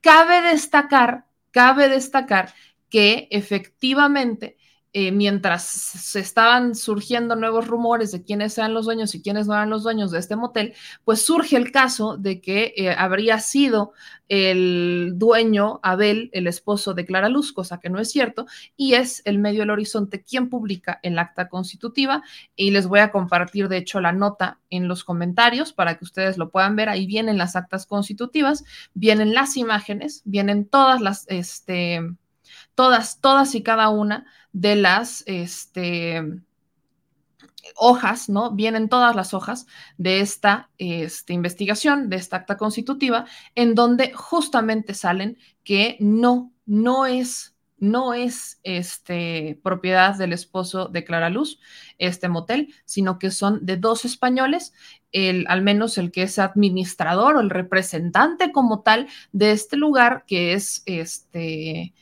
eh, José José Fernández Pérez es originario de San Justo de Avión Orense, España. Aquí está la cota constitutiva y su domicilio está en San Pedro Garza García. Y esta sociedad de Nueva Castilla, pues en realidad eh, opera dentro de una red de hoteles de paso en todo México. Hoteles de paso en todo México. Entonces, creo que, vaya, la pregunta que se debe hacer ahora es, ¿cuál será la línea de investigación? ¿Cuál será la línea de investigación que vayan a seguir ahora la Fiscalía? Recordemos, recordemos que la Fiscalía del Estado de Nuevo León la ha estado regando épicamente, épica, épicamente al respecto de esto. Le repito, no habían cerrado el motel, no se habían metido ni siquiera con estos empresarios. Y si hablamos de una red de muchos hoteles de paso en todo México, creo que estamos hablando de una investigación que debería justamente de ir operada hacia ese lado. No hemos visto eh, mayor información por parte de la Fiscalía del Estado de Nuevo León. Hasta el momento no se ha visto mayor información al respecto. No sabemos si la Fiscalía está investigando a los dueños de la, este, del motel. No lo sabemos porque ellos ni siquiera se habían tomado la, este, la delicadeza de desmentir o de, decir si lo estaban investigando o no. En ningún momento la Fiscalía del Estado de Nuevo León hizo algo al respecto sobre los dueños similar, modus operandi similar al que ocurre, por ejemplo, en Jalisco con el asesinato de Aristóteles Sandoval en una empresa, en, una, en un restaurante bar, en donde detuvieron a los empleados y todo el mundo, pero nunca detienen a el dueño hasta que lo logran detener en la Ciudad de México, ¿no? Que es que detienen ya al dueño de este lugar que habría dejado entrar a los asesinos del exgobernador de Jalisco, este Aristóteles Sandoval. En este caso, para que Devani llegara, y esto es claro, para que Devani llegara hasta la cisterna,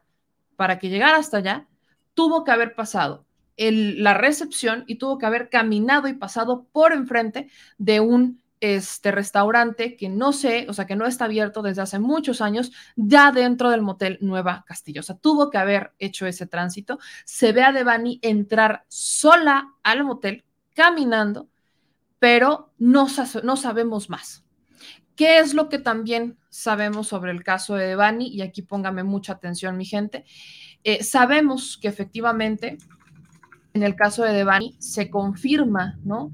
Se confirma que ella fue, este, pues que hubo un abuso físico, que hubo violación, se confirma que ella presenta, este, pues rasgos de haber sido, este, abusada y además están exigiendo una investigación a fondo en el caso, ¿no? La fiscalía, más bien la familia de Devani, lleva sospechando de la violación, están pidiendo una nueva autopsia, la Comisión Nacional de Derechos Humanos empieza a hacer posicionamientos, o sea, empiezan a hacer, este, vaya, empiezan a revelar ciertas cosas que no ha hecho la propia Fiscalía de Nuevo León. Eh, dicen, ¿no? La Fiscalía de Nuevo León que la muerte de Devani Escobar fue porque se cayó, ¿no? Que fue por un golpe fue por una contusión. Son distintas versiones que hay sobre la muerte de Devani, pero sí existen rasgos de abuso físico en el cuerpo de Devani. Eh, es otra cosa importante que se tenía que mencionar. El papá ha pedido insistentemente una nueva autopsia.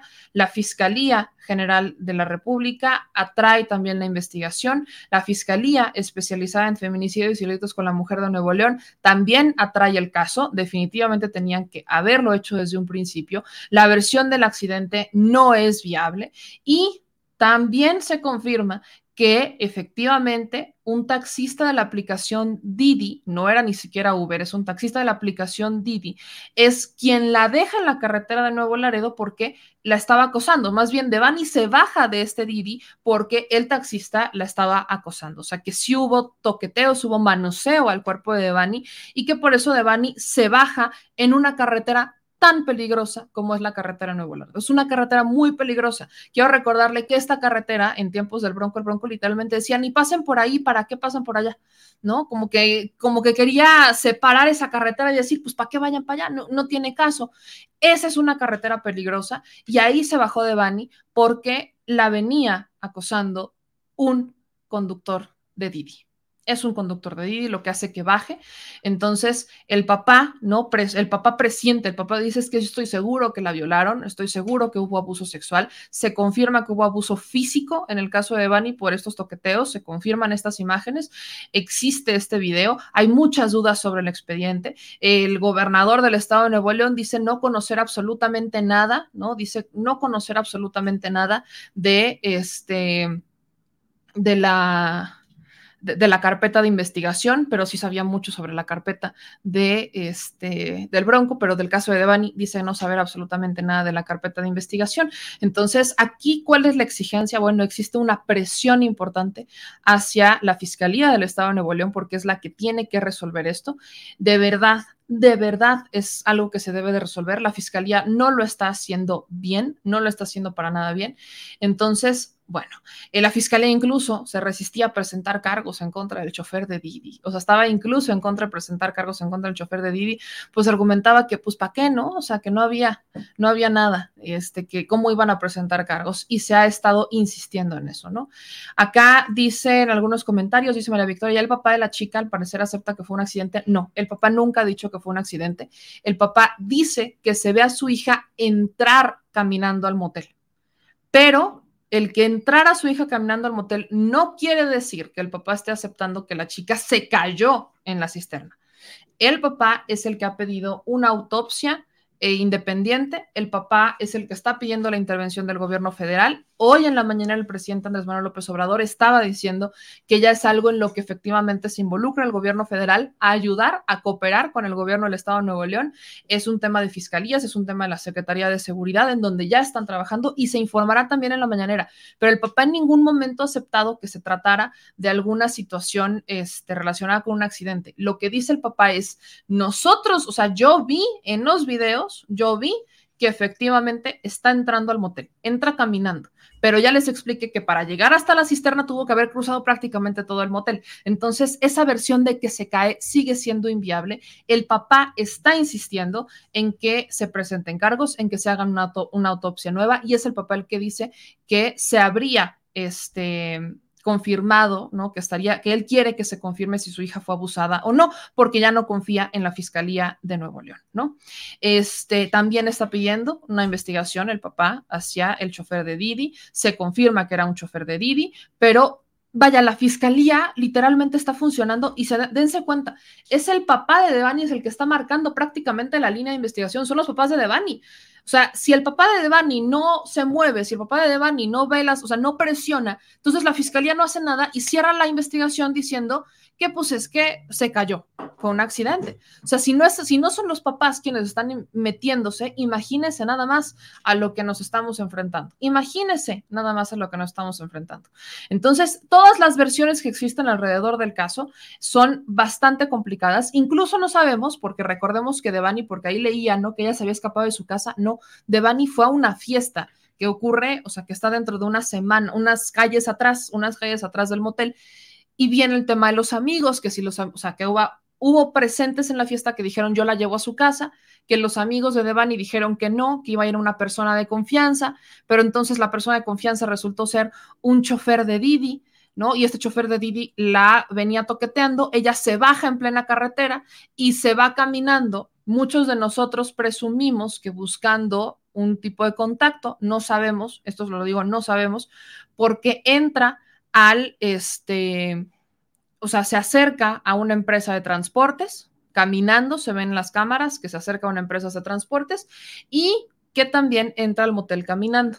No sabemos, no sabemos lo demás. No sabemos si ella fue pidiendo ayuda o si ella dijo, pues me estoy muy mal, me voy a quedar a dormir acá y ya me voy mañana temprano a mi casa. No lo sabemos, no podemos presumir eso. Lo que se exige es una investigación por parte de la Fiscalía para este, que se aclare todo esto. Y en este caso vemos una presión por parte del papá, pero yo le digo la cosa como va. ¿Y qué hay de los otros cientos de mujeres que han muerto, que han sido asesinadas y que no tienen un papá o una mamá que esté presionando así, o que su papá o su mamá no tienen los conocimientos o los recursos para hacer una presión así. Porque el caso de Devani es uno, pero en México existen más de 20 mil mujeres desaparecidas. Más de 20 mil mujeres desaparecidas. Y esto que aplica para Devani también, también aplica para otras personas, para hombres, para jóvenes, para niños, para niñas, adolescentes desaparecidos. Las fiscalías definitivamente necesitan mejorar.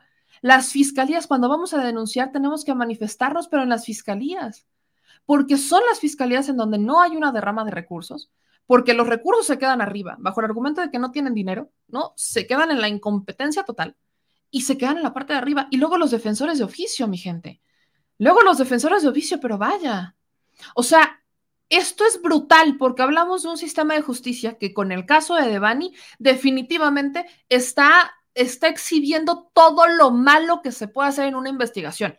Pero esto justamente ha ocurrido con, otras, con otros casos, ya ha ocurrido en otros estados, ya ha ocurrido con niños, con niñas, con adolescentes, con mujeres y con hombres. Las fiscalías no son eh, profesionales, lamentablemente, a estas alturas, y eso es algo que, este, que definitivamente molesta. Ahora, como información complementaria, me lo manda el productor y también lo quiero dejar en claro.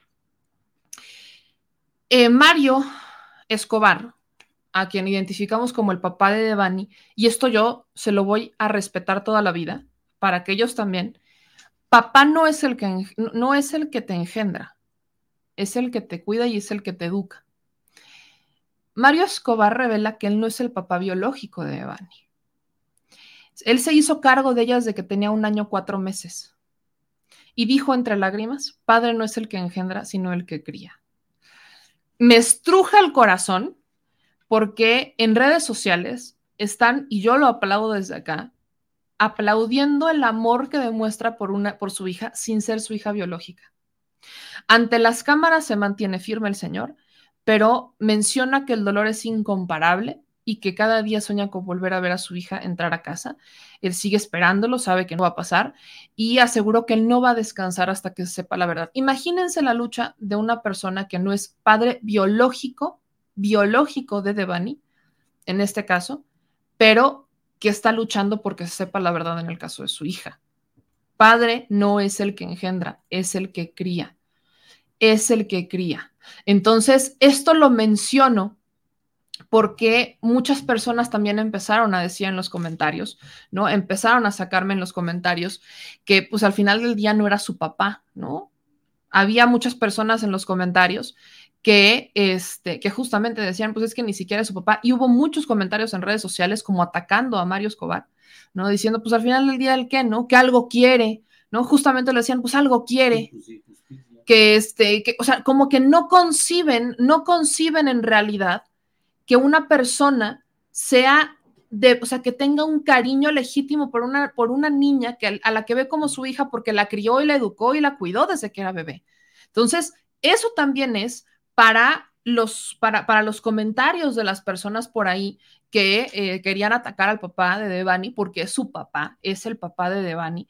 Y esto es también para aquellas personas, un reconocimiento también para aquellas personas que se comportan como verdaderos padres, porque, vaya, hay muchos otros casos en donde engendran, engendran bien, pero no se hacen responsables, ni cuidan, ni mucho menos. Vaya mensaje que le queda a la gente, vaya mensaje que le queda a la gente que, este, que debe de voltear a ver el sentimiento, lo que hay dentro de las personas. Esto, esto se lo digo incluso más allá. Esta no es una lucha, así lo digo, esta no es una lucha que debamos, de la que la sociedad se deba de aislar nos tenemos que integrar como sociedad nosotros a todo esto, a las luchas sociales, a las desaparecidas y desaparecidos en México. No importa si no son nuestras familias, si no los conocemos. Estamos hablando de empatía. De verdad, se los juro, que yo cada comentario, como les enseñaba hace rato, cada comentario que leo en donde utilizan estos casos, pero de verdad machitos, que digo, ¿de dónde sale tanta brutalidad en sus cabezas? No lo logro entender pero es que es insoportable, a mí me llega hasta la médula, eh, me es insoportable leer comentarios de gente que busca cualquier cosita porque no está bien con sus vidas, busca cualquier cosita para desestimar, para agredir, para lastimar, para, vulgar, o sea, para vulgarizar, no lo logro entender, no lo logro entender. Lo he dicho y lo seguiré diciendo, la apatía mata, la apatía mata, punto y tenemos que hacer eco de eso y como sociedad tenemos que despertar. Y si no nos despierta el caso de Devani, el caso de María Fernanda, y si no nos despiertan cientos de casos que están ocurriendo en este país y en otros muchos, no sé cómo vamos a despertar como sociedad. Bienvenidos sean todos ustedes a Internet, bienvenidos sean todos ustedes a la vida real, en donde lamentablemente hay muchas personas que buscan hasta lo más mínimo para desestimar a una persona que está haciendo una lucha completamente legítima. Yo desde este espacio no lo conozco, pero le mando un abrazo gigante, gigante, de verdad se lo digo así, gigante, al papá, a la mamá de Devani, a todos los papás y las mamás que están luchando por sus hijos.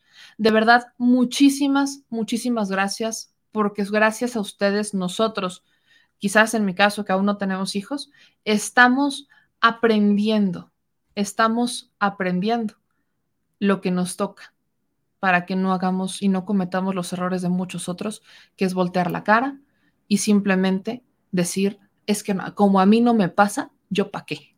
Ahí se la dejo a usted de tarea. Ahí se la dejo de tarea. Pero bueno, al respecto de estos casos, porque va muy ligado, eh, hoy se presenta una iniciativa, un dictamen en la Cámara de Diputados integrado por distintos legisladores, desmintiendo un poquito la nota que vaya lo que decían los priistas de que Morena les está cerrando la puerta con sus iniciativas, pero la presenta Andrea Chávez en la Cámara de Diputados relacionada justamente con los asuntos de feminicidio.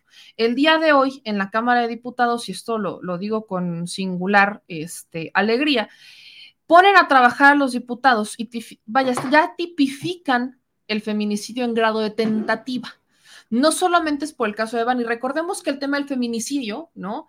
Ha sido debatido, no es nuevo, el término no es nuevo, lo conocemos ya desde hace algunos años, pero como tal no se investigaba. Recuerdo a un fiscal en Puebla, al exfiscal de Puebla, decir que un feminicidio era cualquier delito en contra de una mujer. Y yo, no es cierto. Eso no es un feminicidio. Un feminicidio tiene características particulares, es un crimen de odio hacia una mujer, normalmente va acompañado de alguna agresión sexual, de alguna violación, de algún abuso físico, normalmente, no decimos generalizado, pero normalmente está acompañado también de que es una persona cercana o que conoce a la, persona. Digo, son características muy puntuales las que determinan un feminicidio, pero no existía o no habíamos llegado todavía a la parte de la tipificación de femicidio, de feminicidio en tentativa, algo que es también muy importante. ¿Por qué es importante la tentativa de feminicidio? También que existe ese delito, porque no existía. Porque hay muchos agresores muchos que han intentado asesinar a sus parejas y no lo consiguen. Entonces, como no está el delito como tal tipificado, pues entonces las fiscalías lo tipifican de otra manera y muchas veces dejan en libertad a estos hijos de su rechín. Y lo digo porque luego me ven niños, entonces no lo voy a decir completo. Pero los dejan en libertad porque vaya, van con amparos y vaya, entran en la categoría de los 1500 amparos y no terminan de tipificar el delito como tal. Entonces, justamente ahí surge el estira y el afloje y hoy por hoy, en la Cámara de Diputados, se aprobó que el feminicidio en grado de tentativa se uniera a la lista de delitos que no alcanzan libertad, como el feminicidio, homicidio doloso, secuestro, violación, trata de personas, robo de casa habitación, entre otros. Y para ello se aprobaron distintos blindajes a tres códigos en materia de sanción, derecho a la libertad anticipada y sustitución de la pena. Vamos a ver y escuchar un fragmento de lo que dijo la diputada Andrea Chávez el día de hoy en la Cámara de Diputados al respecto de este delito que ya se tipificará como el tentativa de feminicidio y no, no alcanzará la libertad.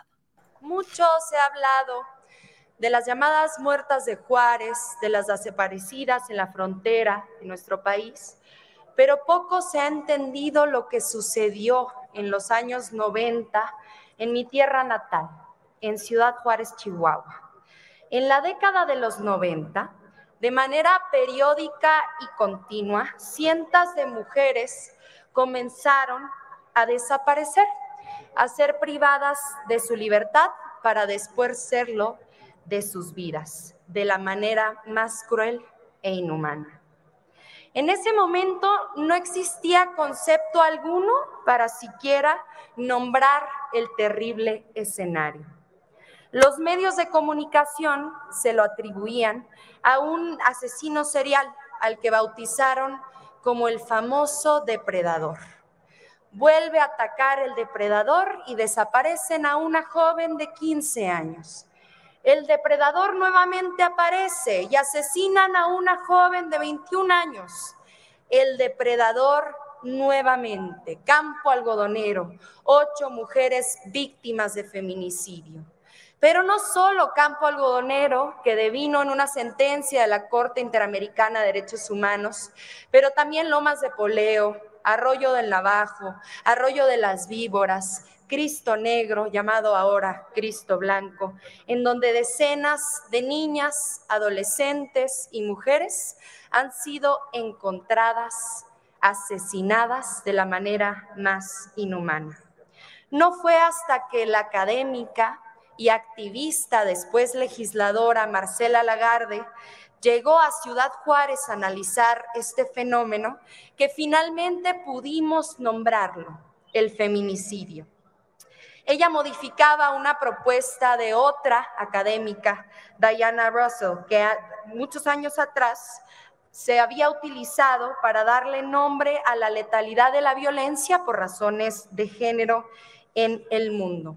En un inicio comenzó siendo un concepto de análisis académico para después convertirse en un tipo penal, para proteger uno de los bienes jurídicos tutelados más importantes, la vida de las mujeres. Desde ese entonces, desde los hechos lamentables ocurridos en Ciudad Juárez hasta el día de hoy, los feminicidios se han ido incrementando en nuestro país. Pero déjenme les doy un dato objetivo, un dato concreto y no politiquería. En el año 2007, con esa farsa guerra contra el narco que declaró el entonces secretario de Seguridad Pública, Genaro García Luna, y el expresidente pequeñito, autoritario, arrogante y belicista Felipe Calderón, los feminicidios se triplicaron. Desde ese entonces, la tendencia no ha logrado ser frenada. Es por eso que una serie de legisladoras de todos los grupos parlamentarios hemos presentado desde esta máxima tribuna una serie de iniciativas para dos cosas. En primer lugar, para proteger a aquellas mujeres que han sido hasta este momento víctimas de lesiones graves, víctimas de tentativa de homicidio cuyos delitos cuyos delitos cometidos en su contra no se han podido tipificar como tentativa de feminicidio porque en este momento no contamos con esta herramienta.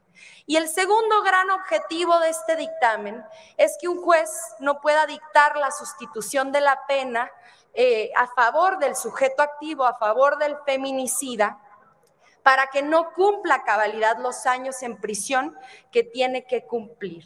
Es por eso que les ruego por las mujeres que allá afuera todos los días son violentadas, por las madres de esas víctimas de feminicidio a las que hemos acompañado durante décadas en Ciudad Juárez, pero en todas las entidades federativas, desde el Observatorio de Violencia Social y de Género, desde la academia, desde las instancias de procuración de justicia.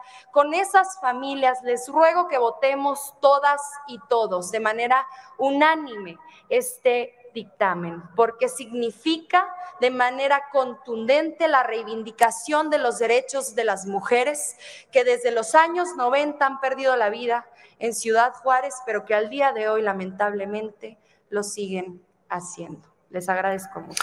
Ahí está, parte del dictamen, ¿no? Que presenta, eh, en este caso lo presenta Andrea Chávez, retoma el caso del campo algodonero, el caso que ocurre justamente en el norte del país, pero son casos que han estado ocurriendo en México constantemente. Y vean se tipifican de una forma distinta. Entonces, por ahí vaya, hay muchos casos que quedarían, ¿no? Que, entrarían perfectamente en tentativa de, y no como tal en feminicidio porque no se ha consumado el acto. Vamos a ver qué es lo que pasa al respecto de esto. Pero bueno, ahora vámonos del caso de Devani con la actualización a eh, un caso también yo llamaría muy, muy interesante, que tiene que ver con esta bonita empresa llamada Latinos. El día de hoy, eh, los compañeros de Sin embargo, y particularmente el periodista Álvaro Delgado, al que le mando un abrazote gigante desde aquí, que me debe unas heladas, por cierto. No, es que yo se lo quiera recordar, pero me debe unas heladas, me debe unas heladas el compañero Álvaro Delgado. Este publica en la publica que la Fiscalía General de la República estaría investigando por lavado de dinero y peculado al portal Latinos. Chan, chan, chan, chan. En esta investigación, ¿no? Quiero compartirles la nota, porque aquí viene la nota que hace, este, que publican en Sin embargo, pues resulta que el financiamiento del portal se sustenta en un presunto esquema de lavado de dinero y desvío de recursos públicos, de acuerdo con una investigación, de, vaya, investigaciones que están en manos de la Fiscalía General de la República, que detallan una trama en la que aparecen Federico Madrazo Rojas y Alexis Miguel Gaxiola, hijo y yerno del ex candidato nacional priista, respectivamente, Roberto Madrazo Pintado, así como Alex Gobernador Perradista, que anda desaparecido, ¿verdad? Tu tío Silvano Aureoles. Ni el banquito verde nos regresó el condenado ni el banquito verde nos regresó al condenado. Y tanto, vaya, lo mejor que pudo haberle dejado a, a, Michoacán fue un banquito verde. Lo demás, no, fue terrible.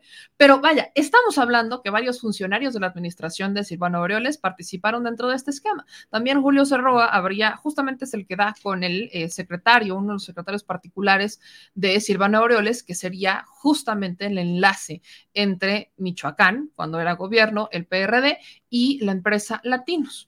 Eh, este esquema, según los investigadores, permite acreditar los delitos de uso de recursos de procedencia ilícita y peculado. Desde el 29 de marzo del año pasado, sin embargo, revela que la familia Madrazo es propietaria de Latinos a través de las empresas BCG Limited Consulting SADCB y Digital Beacon Programmatic Services SADCB y que otras de sus firmas obtienen millonarios contratos, ¿no? Y muchos de ellos a través de los gobiernos de Michoacán. Un año después se inician estas investigaciones y aquí viene cómo funcionó. Silvano Aureoles, gobernador de Michoacán, que sí, también ahí andan tras sus rastros, este, de que si fue o no eh, una administración plagada de recursos ilícitos, de procedencia ilícita. Hay ciertas investigaciones que están llevando a cabo en Michoacán en torno al exgobernador de, de este estado. Y él, ¿no? A través de la Secretaría de Salud, particularmente el gobierno de Michoacán, habría entregado a distintas empresas varios recursos. Entre 2017 y 2019, échense esta, 425 millones a Samérica. A Digimedical SADCB, 113 millones, más de 113 millones. A Jova Health SADCB, 10. A diseño de salud integral, 134. Pero aquí baja, ¿no? A Alexis Nikin Gaciola y a Roberto Madrazo. A estas empresas, ¿no? Digital Beacon Programmatic Services y BCG Limited Consulting. O sea, todos los recursos que llegaron a través de estas empresas que resultan ser de salud o marcas relacionadas con la salud, terminan aterrizando justamente en estas empresas que editan latinos. Nada más. O sea, en vez de, a ver, no es ilegal entregarle recursos a una empresa de comunicación, no es ilegal. Eso tenemos que dejar claro. Existe una partida de comunicación social para que se den recursos a las empresas, a los medios de comunicación. ¿A cambio de qué? Pues a cambio de que presuntamente pues hablen sobre tus proyectos como gobierno y que se los hagan conocer a la sociedad, ¿no? Lejos de eso, estamos ya muy lejos de eso, muy lejos de esa propaganda. Hoy, vaya, desde hace muchos años, pero para lo que le pagan a los medios de comunicación es para que hablen bien, no para que hablen mal. O sea, ni siquiera son estrategias de difusión sobre las actividades que hace el gobierno. Pongo el caso de Enrique Peña Nieto. Durante su administración se entregaron recursos para hablar de cosas buenas que no pasaban. No, recuerdo, vaya, la cantidad de recursos, nosotros sacamos una nota en la neta noticias en ese entonces, de los miles de millones de pesos que se entregaban a los medios de comunicación para hablar bien de la Secretaría de Educación Pública y de los programas que quería hacer la SEP, que nunca hizo, que quería hacer. Entonces, los medios de comunicación, ¿no? Por programas de cómo, de programas este, educativos y demás, entregaban miles de millones de pesos en la administración de Peña Nieto a través de la SEP para hablar de cosas que todavía no pasaban. Para eso se utilizan los medios de comunicación, para manipular a la gente. Entonces, por eso no me extraña que hoy por hoy tengamos muchas personas que dicen, es que esta administración, ¿qué hace? Bueno, pues están acostumbrados a todas las mentiras que les venden, que literalmente les venden, porque así es, o sea, se las están vendiendo. Porque ustedes como consumidores, hoy un clic a un portal es dinero. Cada que uno abre un portal es dinero. ¿Por qué? Porque todos estos anuncios, ¿no? Todos estos anuncios que salen aquí a los lados, cada que uno los ve, cada uno que les da clic a estos anuncios, pues significa dinero que cae para los portales y no está mal. Pero vaya, sean conscientes de a quién le están dando su dinero para que los consumidores lo sepan. Entonces, si hoy todo es dinero, hoy un clic es dinero, todo es dinero, pues no me extraña que hoy todavía tengamos estos esquemas de mentira a través de los medios de comunicación. El asunto es que por ejemplo, ¿no? Aquí se revela como todas estas empresas, todas estas empresas que, que, son del sector salud, terminan financiando a latinos. ¿Qué no era más fácil, ¿no? Que la Secretaría de Salud literalmente le diera el, dinero a latinos. ¿Qué no era más fácil? Pues no es ilegal. ¿Qué tiene? Ahí es la pregunta. ¿Qué tienen que esconder? Esa es la pregunta que uno se hace. Porque aquí lo que están haciendo es triangular el recurso. Están triangulando el recurso para que se disimule, ¿no? Que se hable una independencia del portal Latinos. ¿Cuál independencia? Eso no de independiente no tiene, tiene lo que yo de rubia, ceniza y ojiazul. O sea, está canijo, está canijo. Esto que usted está viendo se llama triangulación de recursos. Estas empresas del sector salud son propiedad de los madrazo, del yerno y del hijo o sea, de Roberto Madrazo. Y se entregan estos millones de pesos a través de la Secretaría de Salud a estas empresas para que al final lleguen a estas dos, que son las que editan latinos. Ahora, ¿por qué son dos empresas las que editan latinos? Latinos, recordemos que no se registra en México, se registra en Estados Unidos. ¿Qué tiene que ocultar? ¿Por qué si son tan amantes de México no quieren pagar impuestos en México? ¿Por qué si tanto les importa lo que hace este país, no contribuyen a que se hagan las cosas bien? ¿O confirman acaso que lo que quieren es que le vaya mal a México? Porque eso es lo único que a mí me queda claro con las publicaciones de esta empresa. Lamentablemente hay perfiles que se han involucrado en esta empresa que pues tenían una buena chamba y que por haberse metido en este proyecto por millones de pesos o por el dinero que se les haya dado, pues realmente están perdiendo credibilidad. Porque hoy por hoy estamos viendo de una de una triangulación de recursos que estaría siendo investigada por parte de la Fiscalía General de la República, ¿no? Entonces, eh, aquí, como pueden ver, ¿no? Vienen, o sea, en la nota de, de, sin embargo, que se las voy a compartir también en los mensajes, vienen todas y cada unas, todas y cada unas de las, este, de los montos y de cómo es que el recurso sale de aquí, llega para acá, cómo es que se mueve el recurso, para que usted lo pueda ver y que ustedes realmente puedan este, compartir la información. De verdad es importante que ustedes puedan estar este, divulgándola, que ustedes de verdad puedan generarse su propio criterio, porque yo veo muchas personas perdidas por ahí, ¿no? Ahí como en la, este, en el limbo de la infodemia, andan pero bien perdidos, pero bien, pero bien perdidos en este caso, porque lamentablemente como que no quieren ver la realidad y están muy concentrados, hasta parece que lo que quieren es que los manipulen. Yo es por eso cada que una persona me dice, es que Loreto es el mejor periodista de México, digo, pues qué vara tan baja tienes, qué tristeza me da, qué tristeza me da el caso de estas personas que consideran siquiera a Loreto un periodista cuando en realidad es un sicario informativo y a las pruebas me remito, a las pruebas me remito, pero bueno. Señor productor, ¿cómo está usted? O sea, llega tarde y bueno. ¿Cuál una hora? ¿Cuál una hora? Señor productor, llevas 15 minutos a lo mucho. No mientas, no le mientas a la audiencia. ¿Cómo está usted? No quise interrumpir porque cuando llegué estabas muy eufórica. Es correcto deje que te... Usted muy educado, como siempre, como, siempre. Como siempre, muy educado. Como siempre, como siempre. Saluda a su audiencia, señor productor. Señora, señorita, dama, caballero, buenas noches. Dama, damita, te faltó. Ah, dama, damita, caballero, buenas noches. Buenas noches. Pero dígolo con enjundia, que se sienta. Que, se sienta, señor productor. Que se sienta. Que se sienta, estás durmiéndote. O sea, hoy no te trajiste tu relajante muscular. Qué alegría que es martes. Qué alegría que es martes, señor productor. Qué alegría que es martes. ¿Ya estás listo para que nos vayamos a Centroamérica, señor productor? Ya acaba de llegar ahí la información y estamos haciendo el sorteo. de un riñón. para ver qué de un país será el afortunado que nos reciba con los brazos ¿Qué país será el afortunado que nos reciba con... Por ahí me, me mandaba... No, no, no, joda. O sea, no. Por ahí me mandaba Nat, creo que nos mandaba, este, a través de Telegram, que teníamos que sacar la visa de periodistas para ir a Cuba mi gente, sí, pero, no. O sea, sí, pero no. Hasta ahí se las dejo. Sí, pero no. Eh, son cuestiones complicadas. Estamos viendo aquí cómo vamos a llegar, este, cómo le vamos a hacer para poder llegar hasta Centroamérica. Ya les estaremos avisando qué país es el que nos recibe, ¿verdad, señor productor? Ah, sí, me Ya les estaremos avisando qué país es el que nos recibe. Pero recuerden que antes de irnos, Ah. eres, como la Bartola. ¿Por qué? Ahí te dejo esos dos pesos, paga la renta. Ahí te dejo los pesos, paga la renta, la luz y me regresas uno, por favor. Boletos, hospedaje, comida, transporte y lo que se agregue. No, está, ya hablando en serio, sí está, estoy impresionado del alto costo de, de conexión con estos países, ¿eh? Antes, antes, estoy hablando hace dos años, antes de la pandemia, era muy accesible y ahorita está, bueno, es más fácil ir a Europa, más barato.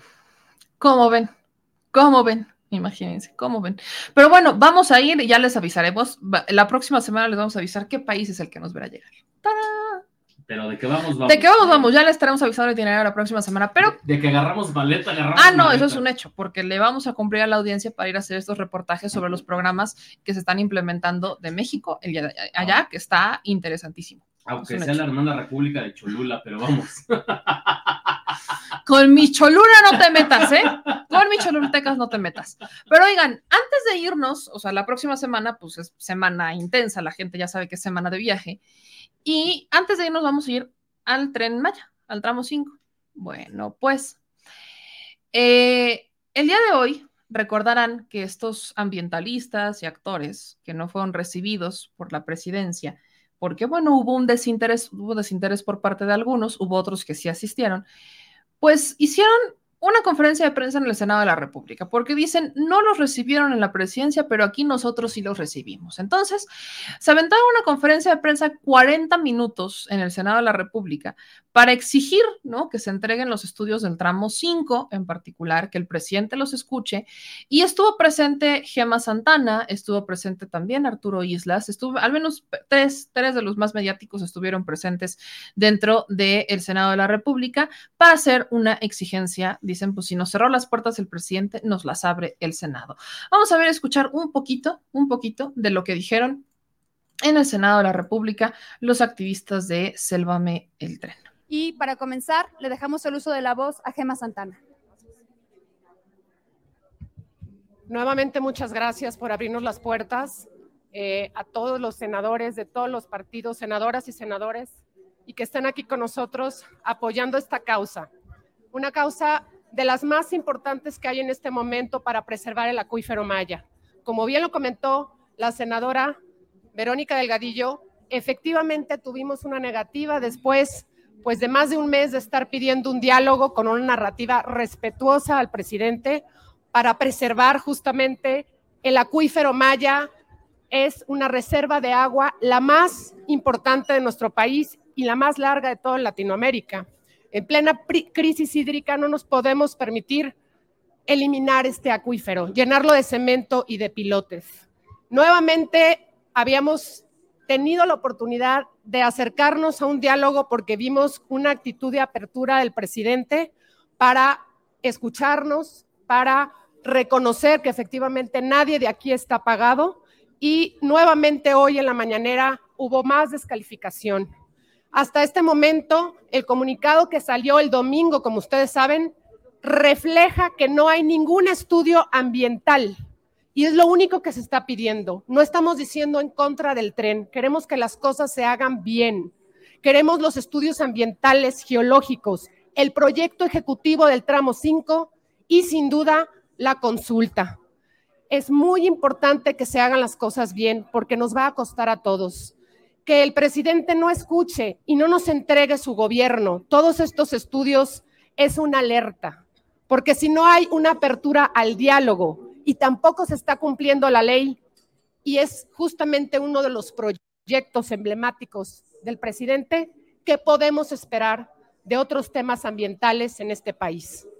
Por ello, es muy importante que escuchen las voces de las organizaciones locales, de los buzos, de los espeleólogos, de los biólogos. Y para ello, sería muy importante que escucháramos a Pepe Urbina, uno de los buzos que interpuso el amparo del tramo 5 que sigue suspendido y que además nos puede dar una visión real de lo que puede suceder o lo que ya está pasando en ese tramo. Así que te, dejo la palabra, querido Pepe. ¿Qué tal? Buenos días. Yo soy Pepe Urbina, soy un buzo de cuevas más. Para los que no comprenden lo que es un buzo de cuevas, es alguien que se mete a una cueva, se aleja de la fuente de aire más cercana por alrededor de tres horas y está en las entrañas de la tierra. Lo hacemos con conocimiento. No es que seamos valientes, no estamos enfrentando la muerte ni mucho menos. Lo hacemos porque sabemos lo que estamos haciendo, hemos estudiado, hemos entrenado para ello y buscamos diferentes fines. La belleza de los paisajes que están allí y descubrir los secretos que se esconden.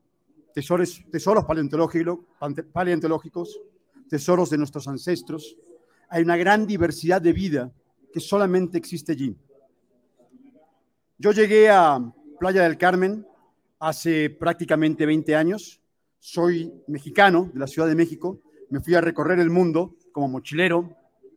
Trabajé de una gran infinidad de cosas y llegué a Playa del Carmen por seis meses y me enamoré. Me enamoré de todo lo que hay allí. Me hice, me certifiqué como un buzo de cuevas y a eso me dedico a llevar gente de todo el mundo que viene a este lugar atraídos por este tesoro, por este patrimonio de la humanidad. Es esencial, es vital, no solamente por el turismo, es vital por la protección del acuífero, la única fuente de agua de toda la región. No se trata solamente de un cenote, de un agujero con agua clara que sirve para echarse clavados. Se trata de un sistema sumamente complejo, bajo tierra, que debe ser cuidadosamente protegido porque cualquier estructura puede dañarlo. Ya está sucediendo. Eso es lo que están mencionando, ¿no? Que ya está sucediendo y que, vaya, justo dice quiero regresarle a esta última parte, ¿no? Porque dice, cuando nos preguntan que en dónde estábamos cuando se hizo este saqueo y cuando justamente este, venían las empresas y venía esta devastación y que nos preguntan en dónde estábamos, responde, pues ahí estábamos y que fuimos traicionados. Escucha esto. Protegido porque cualquier estructura puede dañarlo. ya está sucediendo. Cuando nosotros nos preguntan, ¿dónde estábamos cuando pasó tal cosa? Allí estábamos y fuimos tremendamente traicionados por los gobiernos en turno, por políticas que no, no, estaban afín a la protección. Hoy necesitamos que se nos escuche, no por ser oposición, sino por ser aliados. Queremos que escuchen de lo que estamos hablando. No hace falta ser un estructurista para entender una vez allí que construir un tren en ese lugar quizás traería beneficios, los trenes son maravillosos, pero los beneficios que traería no se comparan con toda la destrucción, con todos los daños que traería. En ese sector en particular se ha citado que es para las, comunidades. No hay comunidades mayas en ese lugar, hay descendientes de mayas que se dedican al turismo y que beben el agua que está en el manto acuífero. Hay que cuidarlos verdaderamente todos. Yo soy parte de esa comunidad. Aunque no sea maya, soy parte de la comunidad que vive en Quintana Roo. Entonces, ¿cuál es el argumento? Volvemos al punto. Lo que están exigiendo son los estudios del tramo 5. Ahora, hay una publicación que justo me, compartió el señor productor y que yo luego le compartía, que nos compartimos, ¿verdad, señor productor? En donde se habla de un hallazgo justo en el tramo 5. Dice, Ainat Gaya, hallazgo arqueológico súper interesante. El INA no registró este vestigio arqueológico, la cueva sí la marcaron, pasaron a su lado, pero no entran. Nosotros sí, y está exactamente en el tramo 5 sur del tren Maya. Aquí viene el hilo, ¿no? Dice INA, con la participación de 292 arqueólogos, hay un programa de rescate y protección del patrimonio arqueológico y se crearán dos museos de sitio, ¿no? Y aquí la encontramos el 19 de abril, no llevamos equipo de rappel para poder bajar, por eso ese día solo marcamos el punto en el GPS para poder regresar. El acceso es difícil, pero no es justificación.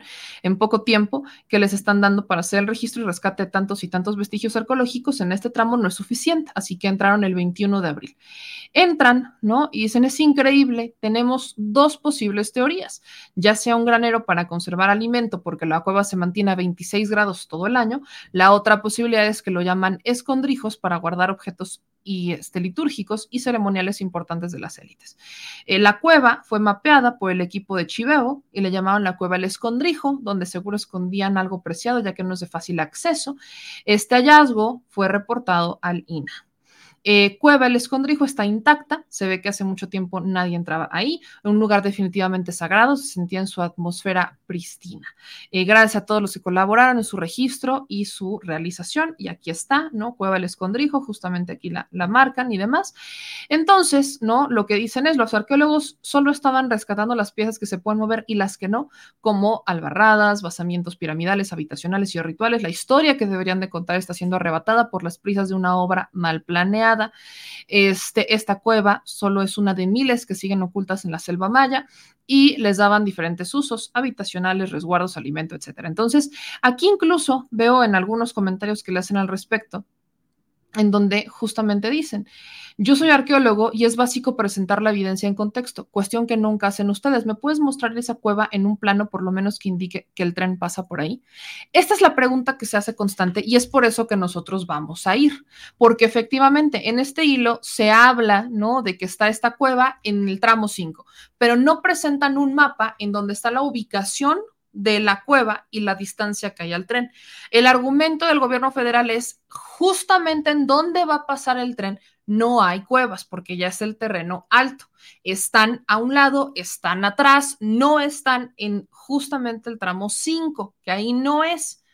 Entonces, el argumento que están dando los ambientalistas es que no importa si no está exactamente ahí, sino que con la vibración va a generar un efecto dominó en donde las cuevas que no están tan lejos, argumentan los ambientalistas que se han ido a presentar, pues van a terminar siendo, viéndose afectadas por la vibración de un tren que va a pasar a 160 kilómetros por hora.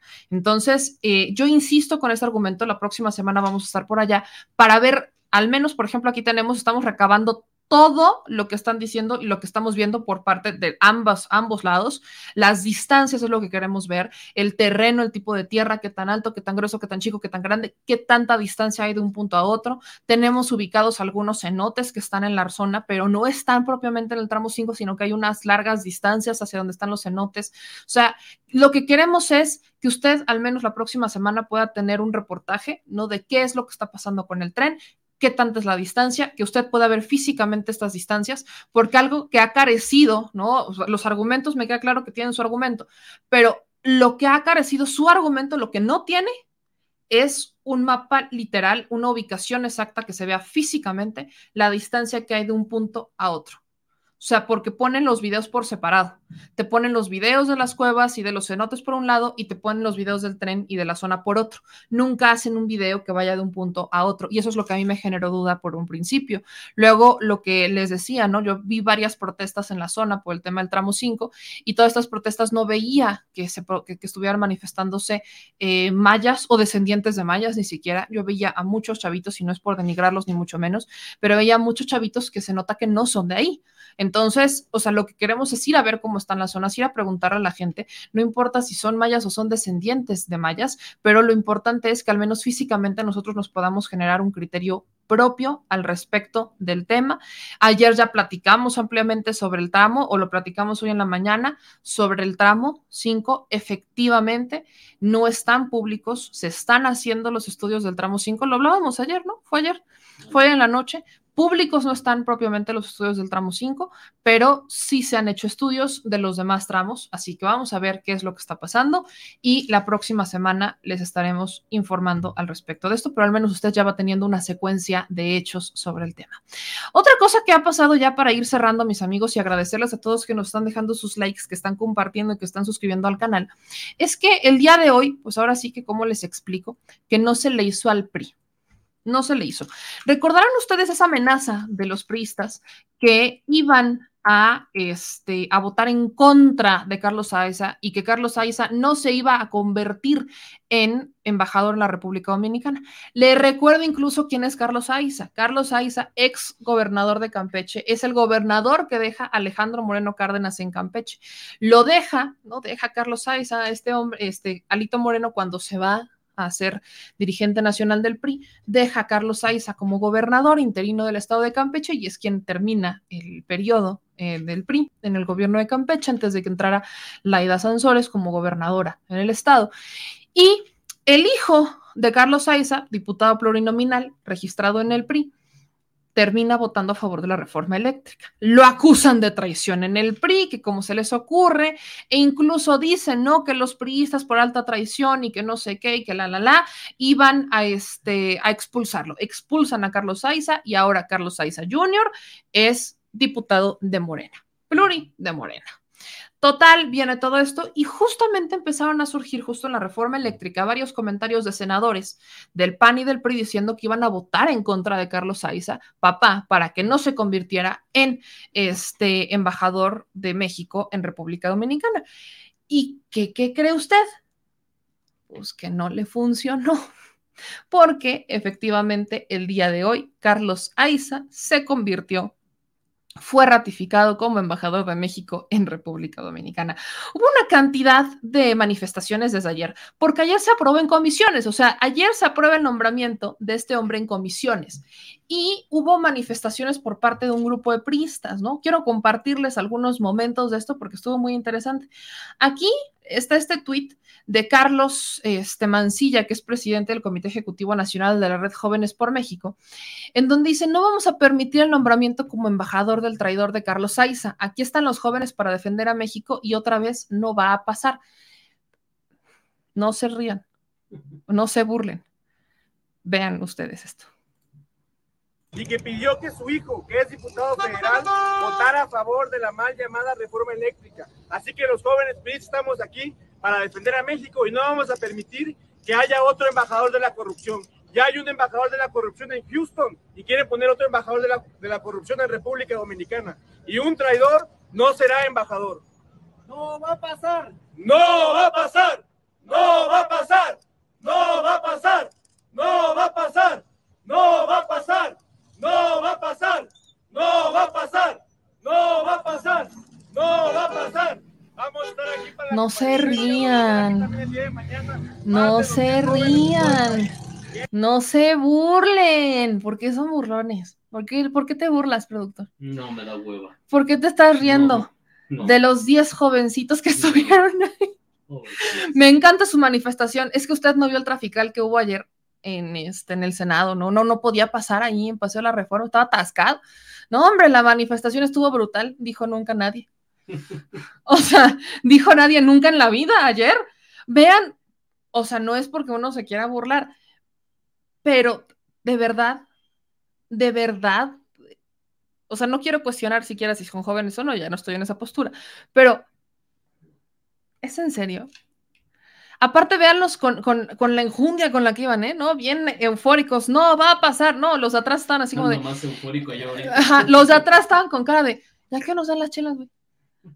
O sea, están los güeyes de atrás de. Oye, pero no nos dijeron que íbamos a ir por una chela. ¿Ya de aquí nos vamos por la chela? ¿O no? ¿Sí? ¿O no? Aquí a la vuelta. Te apuesto lo que quieras a que los de atrás estaban así como de. ¿Qué hago aquí, güey? ¿Para qué vine? Tal cual reacción de acarreados.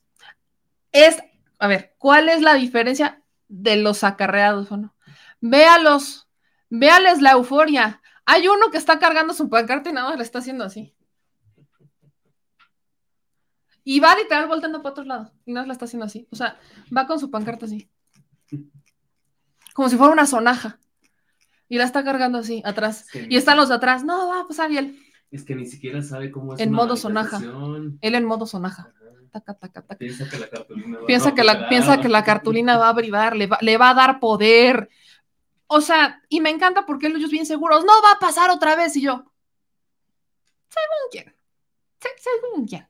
O sea, perdón, disculpe usted. Ahí vea, ¿no? Cómo están gritando. Aparte, me encanta uniforme tradicional priista, tenis rojo, porque tenisito rojo, camisita blanca y chalequito rojo uniforme tradicional priista. No saben ni qué chingados estaban haciendo ayer. Ellos fueron por la promesa de una chela y terminaron en el Senado sin saber por qué. No lograron ni cerrar la calle. Aparte me encanta, vean la camioneta de atrás, la suburban, para evitar que les vayan a dar un trancazo. O sea, de tan poquitos que eran, tan poquitos que eran, se tuvieron que parar enfrente de una suburban que estaba ahí como, que no los vayan a atropellar, ¿no? O sea, no son, no, no son chuza. Vea usted nada más.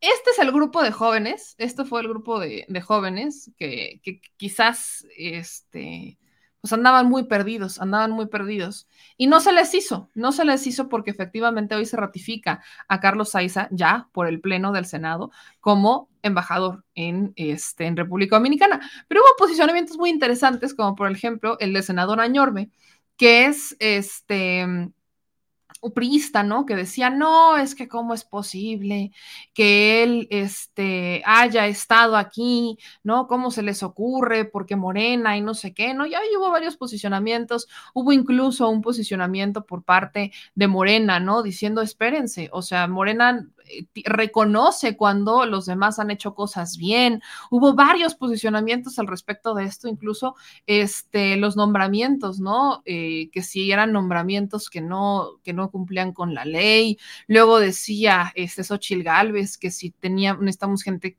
digna que represente el espacio y demás.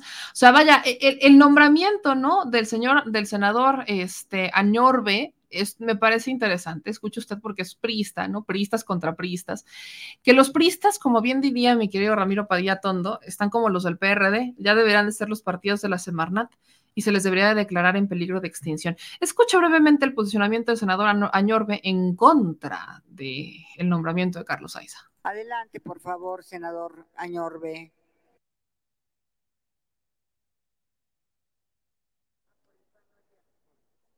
También anuncio que Xochitl Galvez por el PAN antes del senador Ricardo Monreal.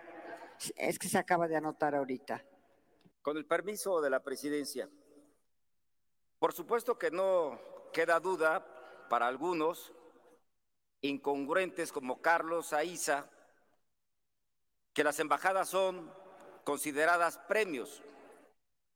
Obviamente, el señor Carlos Aiza no cumple con el perfil de embajador de nuestro país, así de claro. no tiene experiencia en materia diplomática y no cuenta con trayectoria en el servicio exterior mexicano. Dígase lo que se diga en esta tribuna. Las embajadas de nuestro país no pueden quedar a expensas de personas inexpertas porque incluso podrían provocar conflictos internacionales.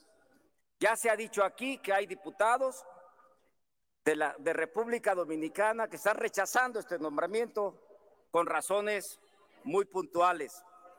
Nuestro prestigio internacional no puede quedar relegado de esta manera tan lamentable. Y no nos engañemos, la ratificación de este nombramiento llega tan solo dos semanas después de que el diputado Carlos Aiza Damas, hijo del propuesto, renunciara a su militancia partidista para sumarse a las filas del partido mayoritario, para garantizar y cuidar el nombramiento de su papá como embajador. Aquí no hay casualidades. Esta es una realidad y es pública.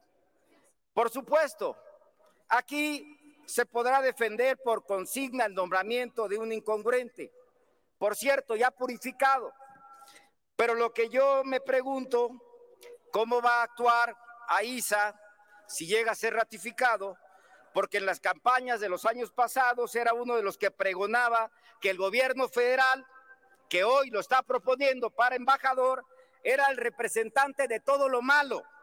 Y luego de este obsequio va a decir que es el representante de todo lo bueno. Hoy, por supuesto, lo defienden como un mejor mexicano y ayer era el que más atacaba al gobierno federal. Pues ahí está el posicionamiento del senador Añorbe, ¿no? Argumentando que esta política de premios y castigos con las embajadas, y vaya, yo lo he dicho, yo lo he dicho, así ha funcionado. Yo no estoy a favor de que eso sea, porque a salud, señor productor, ha generado problemas muy graves administrativos.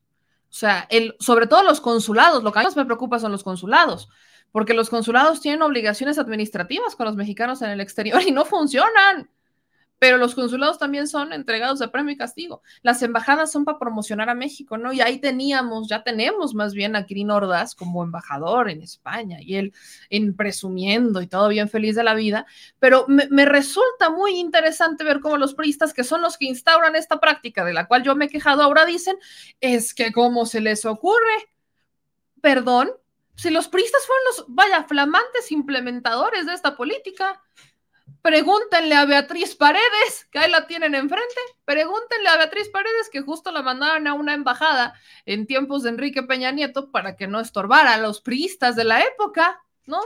Pregúntenle a Beatriz Paredes, que la tenían ahí enfrente.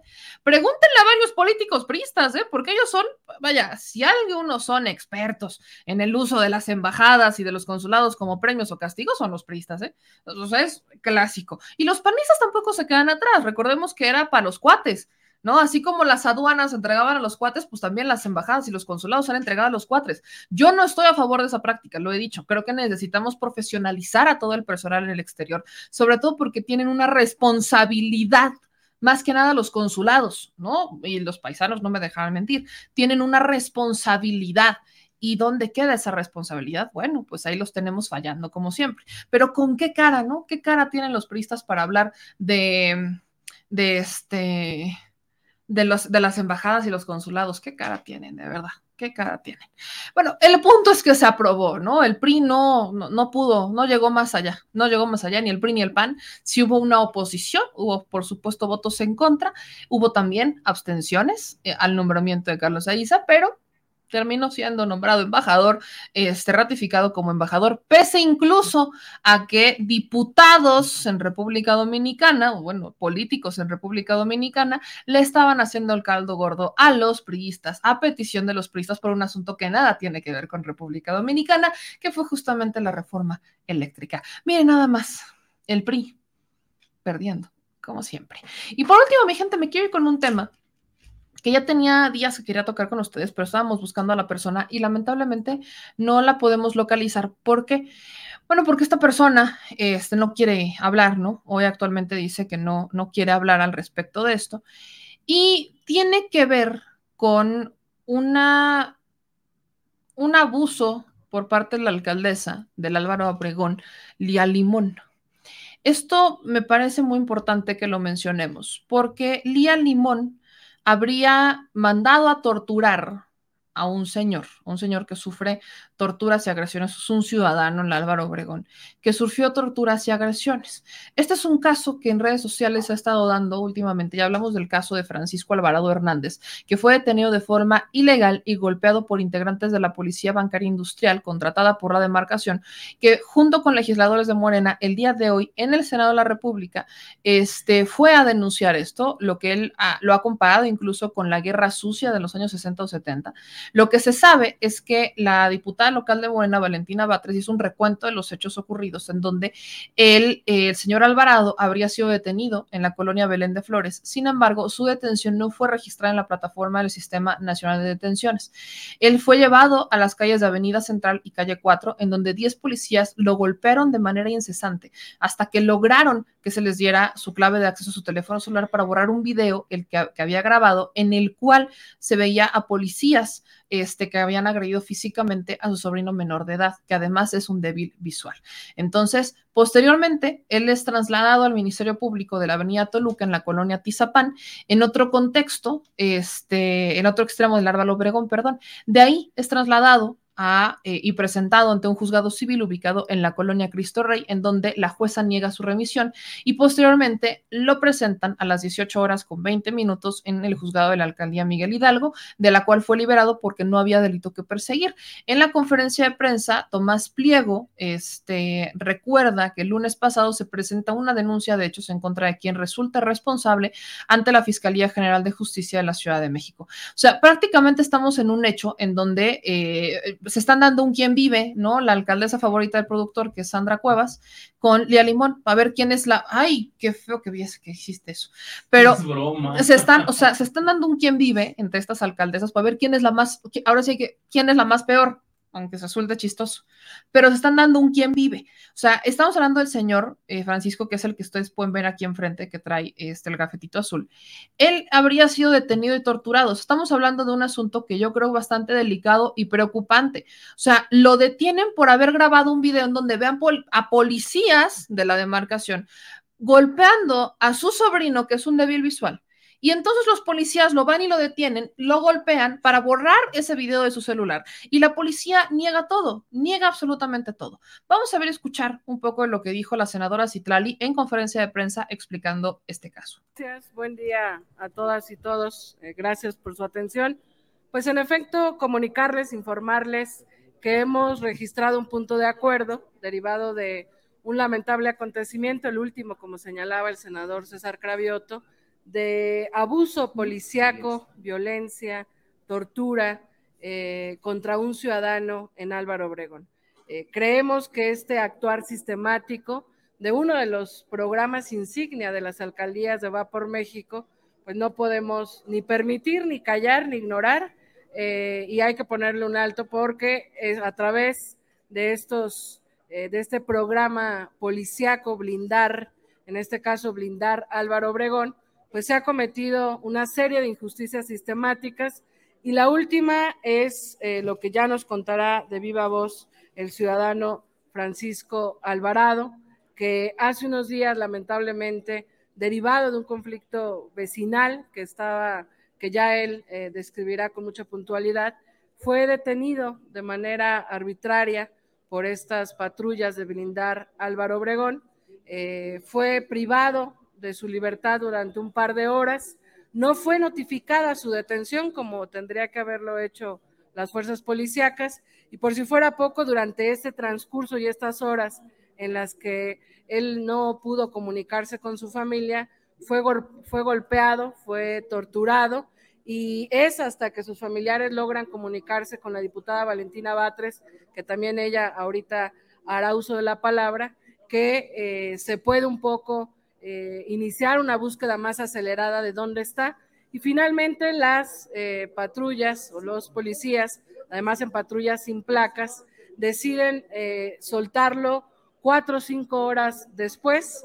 En ese inter ya se había planteado el tema en el Congreso local y la alcaldesa pareciera no seremos nosotros quien juzguemos, pero pareciera que colocándole el dedo al vecino durante este inter donde todavía no se podía eh, comunicar ni lo podíamos encontrar, eh, tuiteó prácticamente justificando esta acción policíaca contra el vecino. Finalmente, eh, su detención es presentada en otro lugar. Ahorita vamos, el, el vecino contará claramente este eh, pues este malestar que vivió derivado, insisto, del abuso policíaco, del actuar sistemático de este programa que no funciona de blindar en las alcaldías panistas, que pareciera que no entienden que hace tiempo que la Ciudad de México conquistó una realidad de derechos y de libertades. No vamos a permitir como senadores de la ciudad, como representantes populares,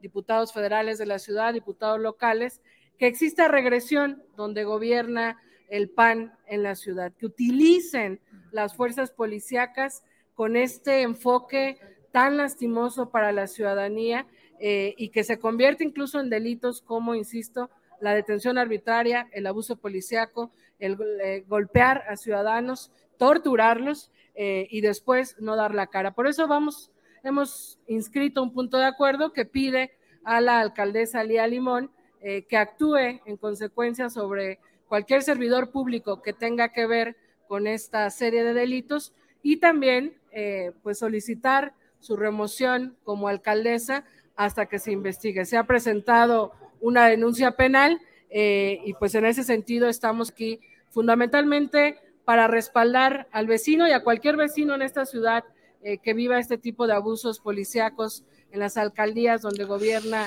el PREAN. Ahí lo tienen, lo que dice la senadora Citrali Hernández, ¿no? Es un, estamos pidiendo la remoción de la alcaldesa hasta que se investigue y que ella también investigue qué es lo que está pasando dentro con su programa Insignia. Son dos programas insignias similares, el de la alcaldía este, Cuauhtémoc y la de Álvaro Obregón, que tienen estas, estos blindar, ¿no? Estas este, patrullas que también estaban, se acordarán, muy molestos cuando en el Congreso local de la Ciudad de México intentaron que la Secretaría de Seguridad este, y todas las secretarías de seguridad pues, le respondieran única y exclusivamente a la de la capital, a la del centro, a la de la jefa de gobierno y no a la de las este, distintas demarcaciones. Se aventaron un tiro eh, este, con la jefa de gobierno con la, eh, y las alcaldías. Entonces aquí vemos cómo lamentablemente está haciendo un literalmente una competencia por ver quién es la más villana de la Ciudad de México. Usted, mi gente, es la que decide. Pero bueno. Y con última, una última noticia nos vamos, no solamente porque quiero dejarlos con una buena noticia. El tribunal, tribunal, tribunal, vamos a ver qué pasa. Un tribunal le ordena a TV Azteca. Este es, este es un segmento para hacerle un amable recordatorio a Don Caníbal. Don Caníbal le pasamos a recordar que debe miles de millones de pesos en impuestos. Grupo Electra, como unos 35 mil millones. Pero TV Azteca, unos 2 mil milloncitos. Y un tribunal, por unanimidad, aquí no hubo votos diferidos ni mucho menos, por unanimidad, un tribunal este, condenó a TV Azteca a pagar a Hacienda más de 2.447 millones 748 mil pesos por el concepto de impuestos sobre la renta, multas y recargos de la venta de sus acciones. Le pasamos a hacer este amable recordatorio como cobrador de Electra para que vaya usted y pague lo que debe. Y créame, vamos a utilizar esta sección en este espacio al Chile para pasar a recordarle amablemente como cobrador de Electra que debe impuestos. De nada, de nada, mi gente, claro que sí. Entonces, con eso nos vamos, mi gente, con este amable recordatorio para el deudor número uno de México. Bueno, quizás no número uno, pero eh, sí, se da dando un quien vive que debe impuestos. Don Caníbal. Se siente bonito ser cobrador de Electra, fíjate. O sea, ya que me pongo de este lado, se siente bonito ser cobrador de Electra. Sí siento bonito, sí siento bonito. Con 90 centavos. Ah, gracias, mi querido Juan Smith. No se me pueden olvidar los centavos porque donde tú no le pagues un centavo a Electra, te lo multiplica por 20 y dejó de ser centavo y se convirtió en miles de pesos, ¿eh? Yo nada más, es que si alguien aquí fue cobrador de Electra, páseme sus consejos. Quiero profesionalizarme en el área para hacer el cobro debido. El cobro debido, este nada más así como pasar a tocarle pasar a tocarle la puerta, ¿no? Y sin abonos chiquitos, ¿no? Aquí sí se requiere de un pago pronto y expedito porque cuenta con el recurso. Si le hacemos un estudio socioeconómico, nos daremos cuenta que tiene los recursos para pagarlo de forma pronta y expedita y literalmente sin tener mayor que, sin tener que hacer un mayor esfuerzo, señor. Nada de nada. Eh, voy con algunos de sus comentarios. Dice, como cobrador de Electra hay que estar Inge, Inge, Inge a Salinas. Pues lo mismo digo, mi querido Julián Pereira. Eh, Fercho, pues ya pasaron dos horas de programa, mi hermano. O sea, dice, ya tan rápido se acabó el programa. Fueron dos horas diez de programa. Fueron, fueron dos horas diez. Dice Santa, ay, me, me llamé, el tío TV, Azteca te va a atacar. Ya sabes cómo se las gasta. Ay, venga, chepaca. Que me sale lo Contreras, me sale lo Contreras con el tío Don Caníbal, me sale lo Contreras y ya nunca me contestó. Ay, le quedó, le quedó grande la yegua. Este, aquí en sus comentarios, ¿iba a pagar a Pago Chirris? No, como de que no. Eh, dice Chuy, este, ahora sí como por ahí algunos corruptos te chupaste los dientes. Buena noche. Vamos a hacer la chuchu, es correcto. Vamos a hacer la chuchu, mi querido Mark G, porque ya, ya este, ya me lo, me lo pide, me lo pide la, la columna vertebral, me lo pide la columna vertebral. Hay que ir a hacer chuchu. Señor productor, ¿está usted listo para ir a hacer chuchu? ¿Qué estás comiendo, condenado? Es que usted no está viendo la cara, parece ardilla, sí. O sea, haga de cuenta que este hombre llegó así, parece ardilla. Ya, saluda, ¿qué, qué con miedo? ¿Qué dijo miedo? Parece ardilla. Ve esto, ve esto nomás. Así trabaja este hombre. Y luego quiere un sindicato. Lo trato re bien. ¿En cuántos empleos usted, dígame, en cuántos empleos que usted conoce puede llegar tarde, beber mientras trabaja y comer mientras trabaja? ¿Cuántos? Dígame cuántos. Y todavía quiere hacer un sindicato. ¿Con qué ojos? ¿Con qué ojos, mi divino? Nada más entre tú y Chuy. Y los dos hacen lo mismo al mismo tiempo. Y Daniel, o sea, porque es Chuy, Daniel y tú, yo creo que sí hacen un sindicato. Anita, ¿tú te armarías a hacer un sindicato? Pregunta ah, seria. convencemos. Anita es Team Meme. Yo estoy seguro que Anita es Team Meme. ¿eh? O sea, Anita, Anita, tú dime, Anita. Tú dime, Anita.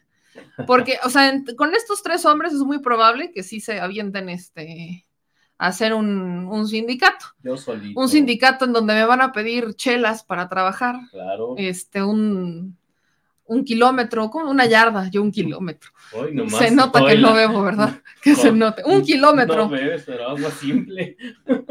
una yarda, una yarda, diría yo, una yarda, una yarda. Una patona. Una patona. Este, ¿ves? Anita ya me contestó. Ella es Team Meme. Ya. Anita y yo contra los tres hombres de este espacio. Anita y yo contra los tres hombres de este espacio, como de que no, eso es todo, Anita. Eso es todo, Anita. Anita es mía. Eso es chingona. Como de te trabas, hasta te trabas, Chingona, dije. Lo dije con enjundia. Eh, dice María, yo meme que soy mi propia jefa. Bueno, también. Este, me ofrezco de tesorero, Filemón. Pregunta antes de contratar quiere las mismas condiciones laborales que este señor, porque no, no sé, ¿eh? No sé, aquí se trabaja de forma distinta. Filemón, bienvenido al equipo. Bienvenido al equipo, ¿eh? No, hombre, un kilómetro, sí me pasé con mi kilómetro, la verdad. Sí me pasé, es una yarda, pero para que vean que no tomo. O sea, nada más, para que vean mi amplio conocimiento de la jerga chelera. Me quedo en chela y caguama, hasta ahí, ahí muere. Este dice, un sindicato de senadores en el empleo. No, bueno, Manuel también ya se quiere unir. Claro que María dice, yo a ver si así subo de peso. No, con este sí, ¿eh? Sí subes de peso, sin broncas, ¿eh? Sin broncas, subes de peso, eso es un hecho. Con el señor productor no hay pierde, no hay pierde. Con una sonrisota. Eso es todo, eso, es todo. Este, van a querer su tramo del tren Maya, no, eso sí, no, no, no podemos. David dice, este, que hay, ok, hay que esforzarse más, meme. ¿ok? Mientras el doctor me dice que tengo que descansar, Daniel, David me dice que me tengo que esforzar más, ok, muy bien. Será el sindicato de hombres abnegados. Ah, ah, estos están bien liberados, rebeldes, empoderados ellos etéreos, divinos y etéreos. Pero bueno, ya nos vamos, mi gente. Yo les mando un beso a todas y a todos ustedes. Muchas gracias por vernos y por escucharnos. De verdad, gracias a todos los que nos siguen en las benditas y maravillosas redes sociales. Ya estamos regresando a TikTok, mi gente. Ya estamos regresando. Entonces, Ya te sientes bien. Poquito a poquito. Yo, muchas gracias. Ya me estamos sintiendo mucho mejor. Entonces, pues gracias a todos por trabajar y apoyarnos. Señor productor, gracias por el trabajo que usted hace. Dice Raimundo, gracias por informarnos. Me estoy trabajando con documentos y escucharte siempre hace más ligera y llevadera mi labor. Ven, qué bonito. Qué bonito que te hago más llevadero, mi querido Raimundo, tu trabajo. Que no. Como, si, como señor presidente hoy en la mañana.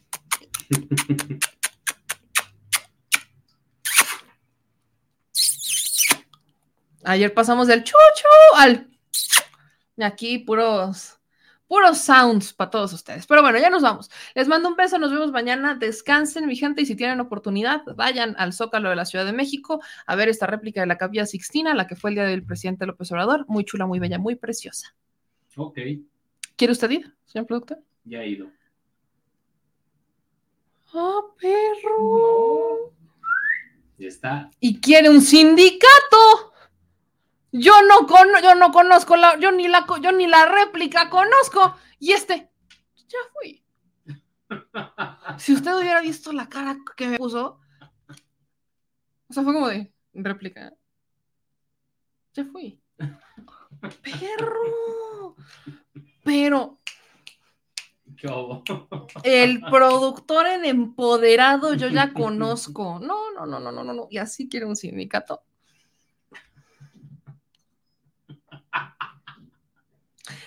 Que descanse usted, mi gente bella, divina y preciosa. Nos vemos el día de mañana. Les mando un beso. Yo soy Yamel y aquí. Y yo soy el, el señor productor. El señor productor. Pareces maestra de secundaria. El señor productor. En capillas, él en capilla Sixtina. ¿no? Él en capilla. Uh, uh. Ya vámonos, mi gente. que descansen.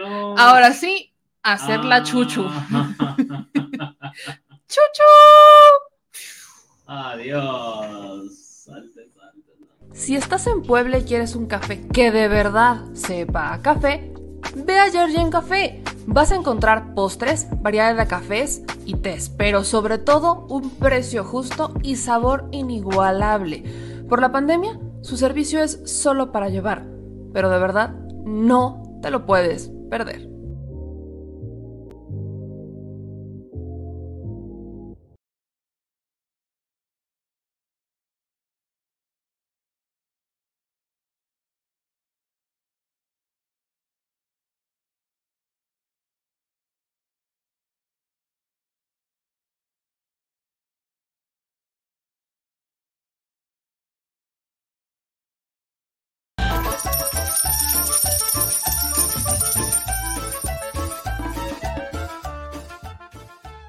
Al Chile. Recuerda que una forma de apoyar nuestro proyecto e impulsarnos a generar más y mejor contenido es a través de los superchats en nuestras transmisiones en vivo. Solo tienes que dirigirte al recuadro donde escribes mensajes, darle clic al símbolo de moneda, colocar los datos de tu tarjeta bancaria, el monto a donar y de forma inmediata se verá reflejado en un recuadro de color con el mensaje de tu preferencia. Otra manera, por si no nos alcanzas a ver en vivo, es ir a la descripción de nuestro video de YouTube, darle clic a la liga de PayPal y repetir el proceso como en los superchats. Ese recurso llegará directo a nuestra cuenta bancaria. En Facebook también puedes apoyarnos de forma mensual. En el inicio de nuestra página encontrarás el botón Quiero colaborar. Ahí podrás adquirir una membresía que nos impulsará a seguir combatiendo la infodemia desde esta plataforma. Y si eres de los que no confía en la tecnología, puedes hacer un depósito o transferencia a nuestro número de tarjeta Banamex, desde cualquier establecimiento, banco y hasta tu aplicación móvil. Anótalo. El número es 4766-8415-9203-0897. Recuerda, esto es completamente voluntario y es una forma de apoyar e involucrarte más con este proyecto independiente. Hazlo tuyo y comparte.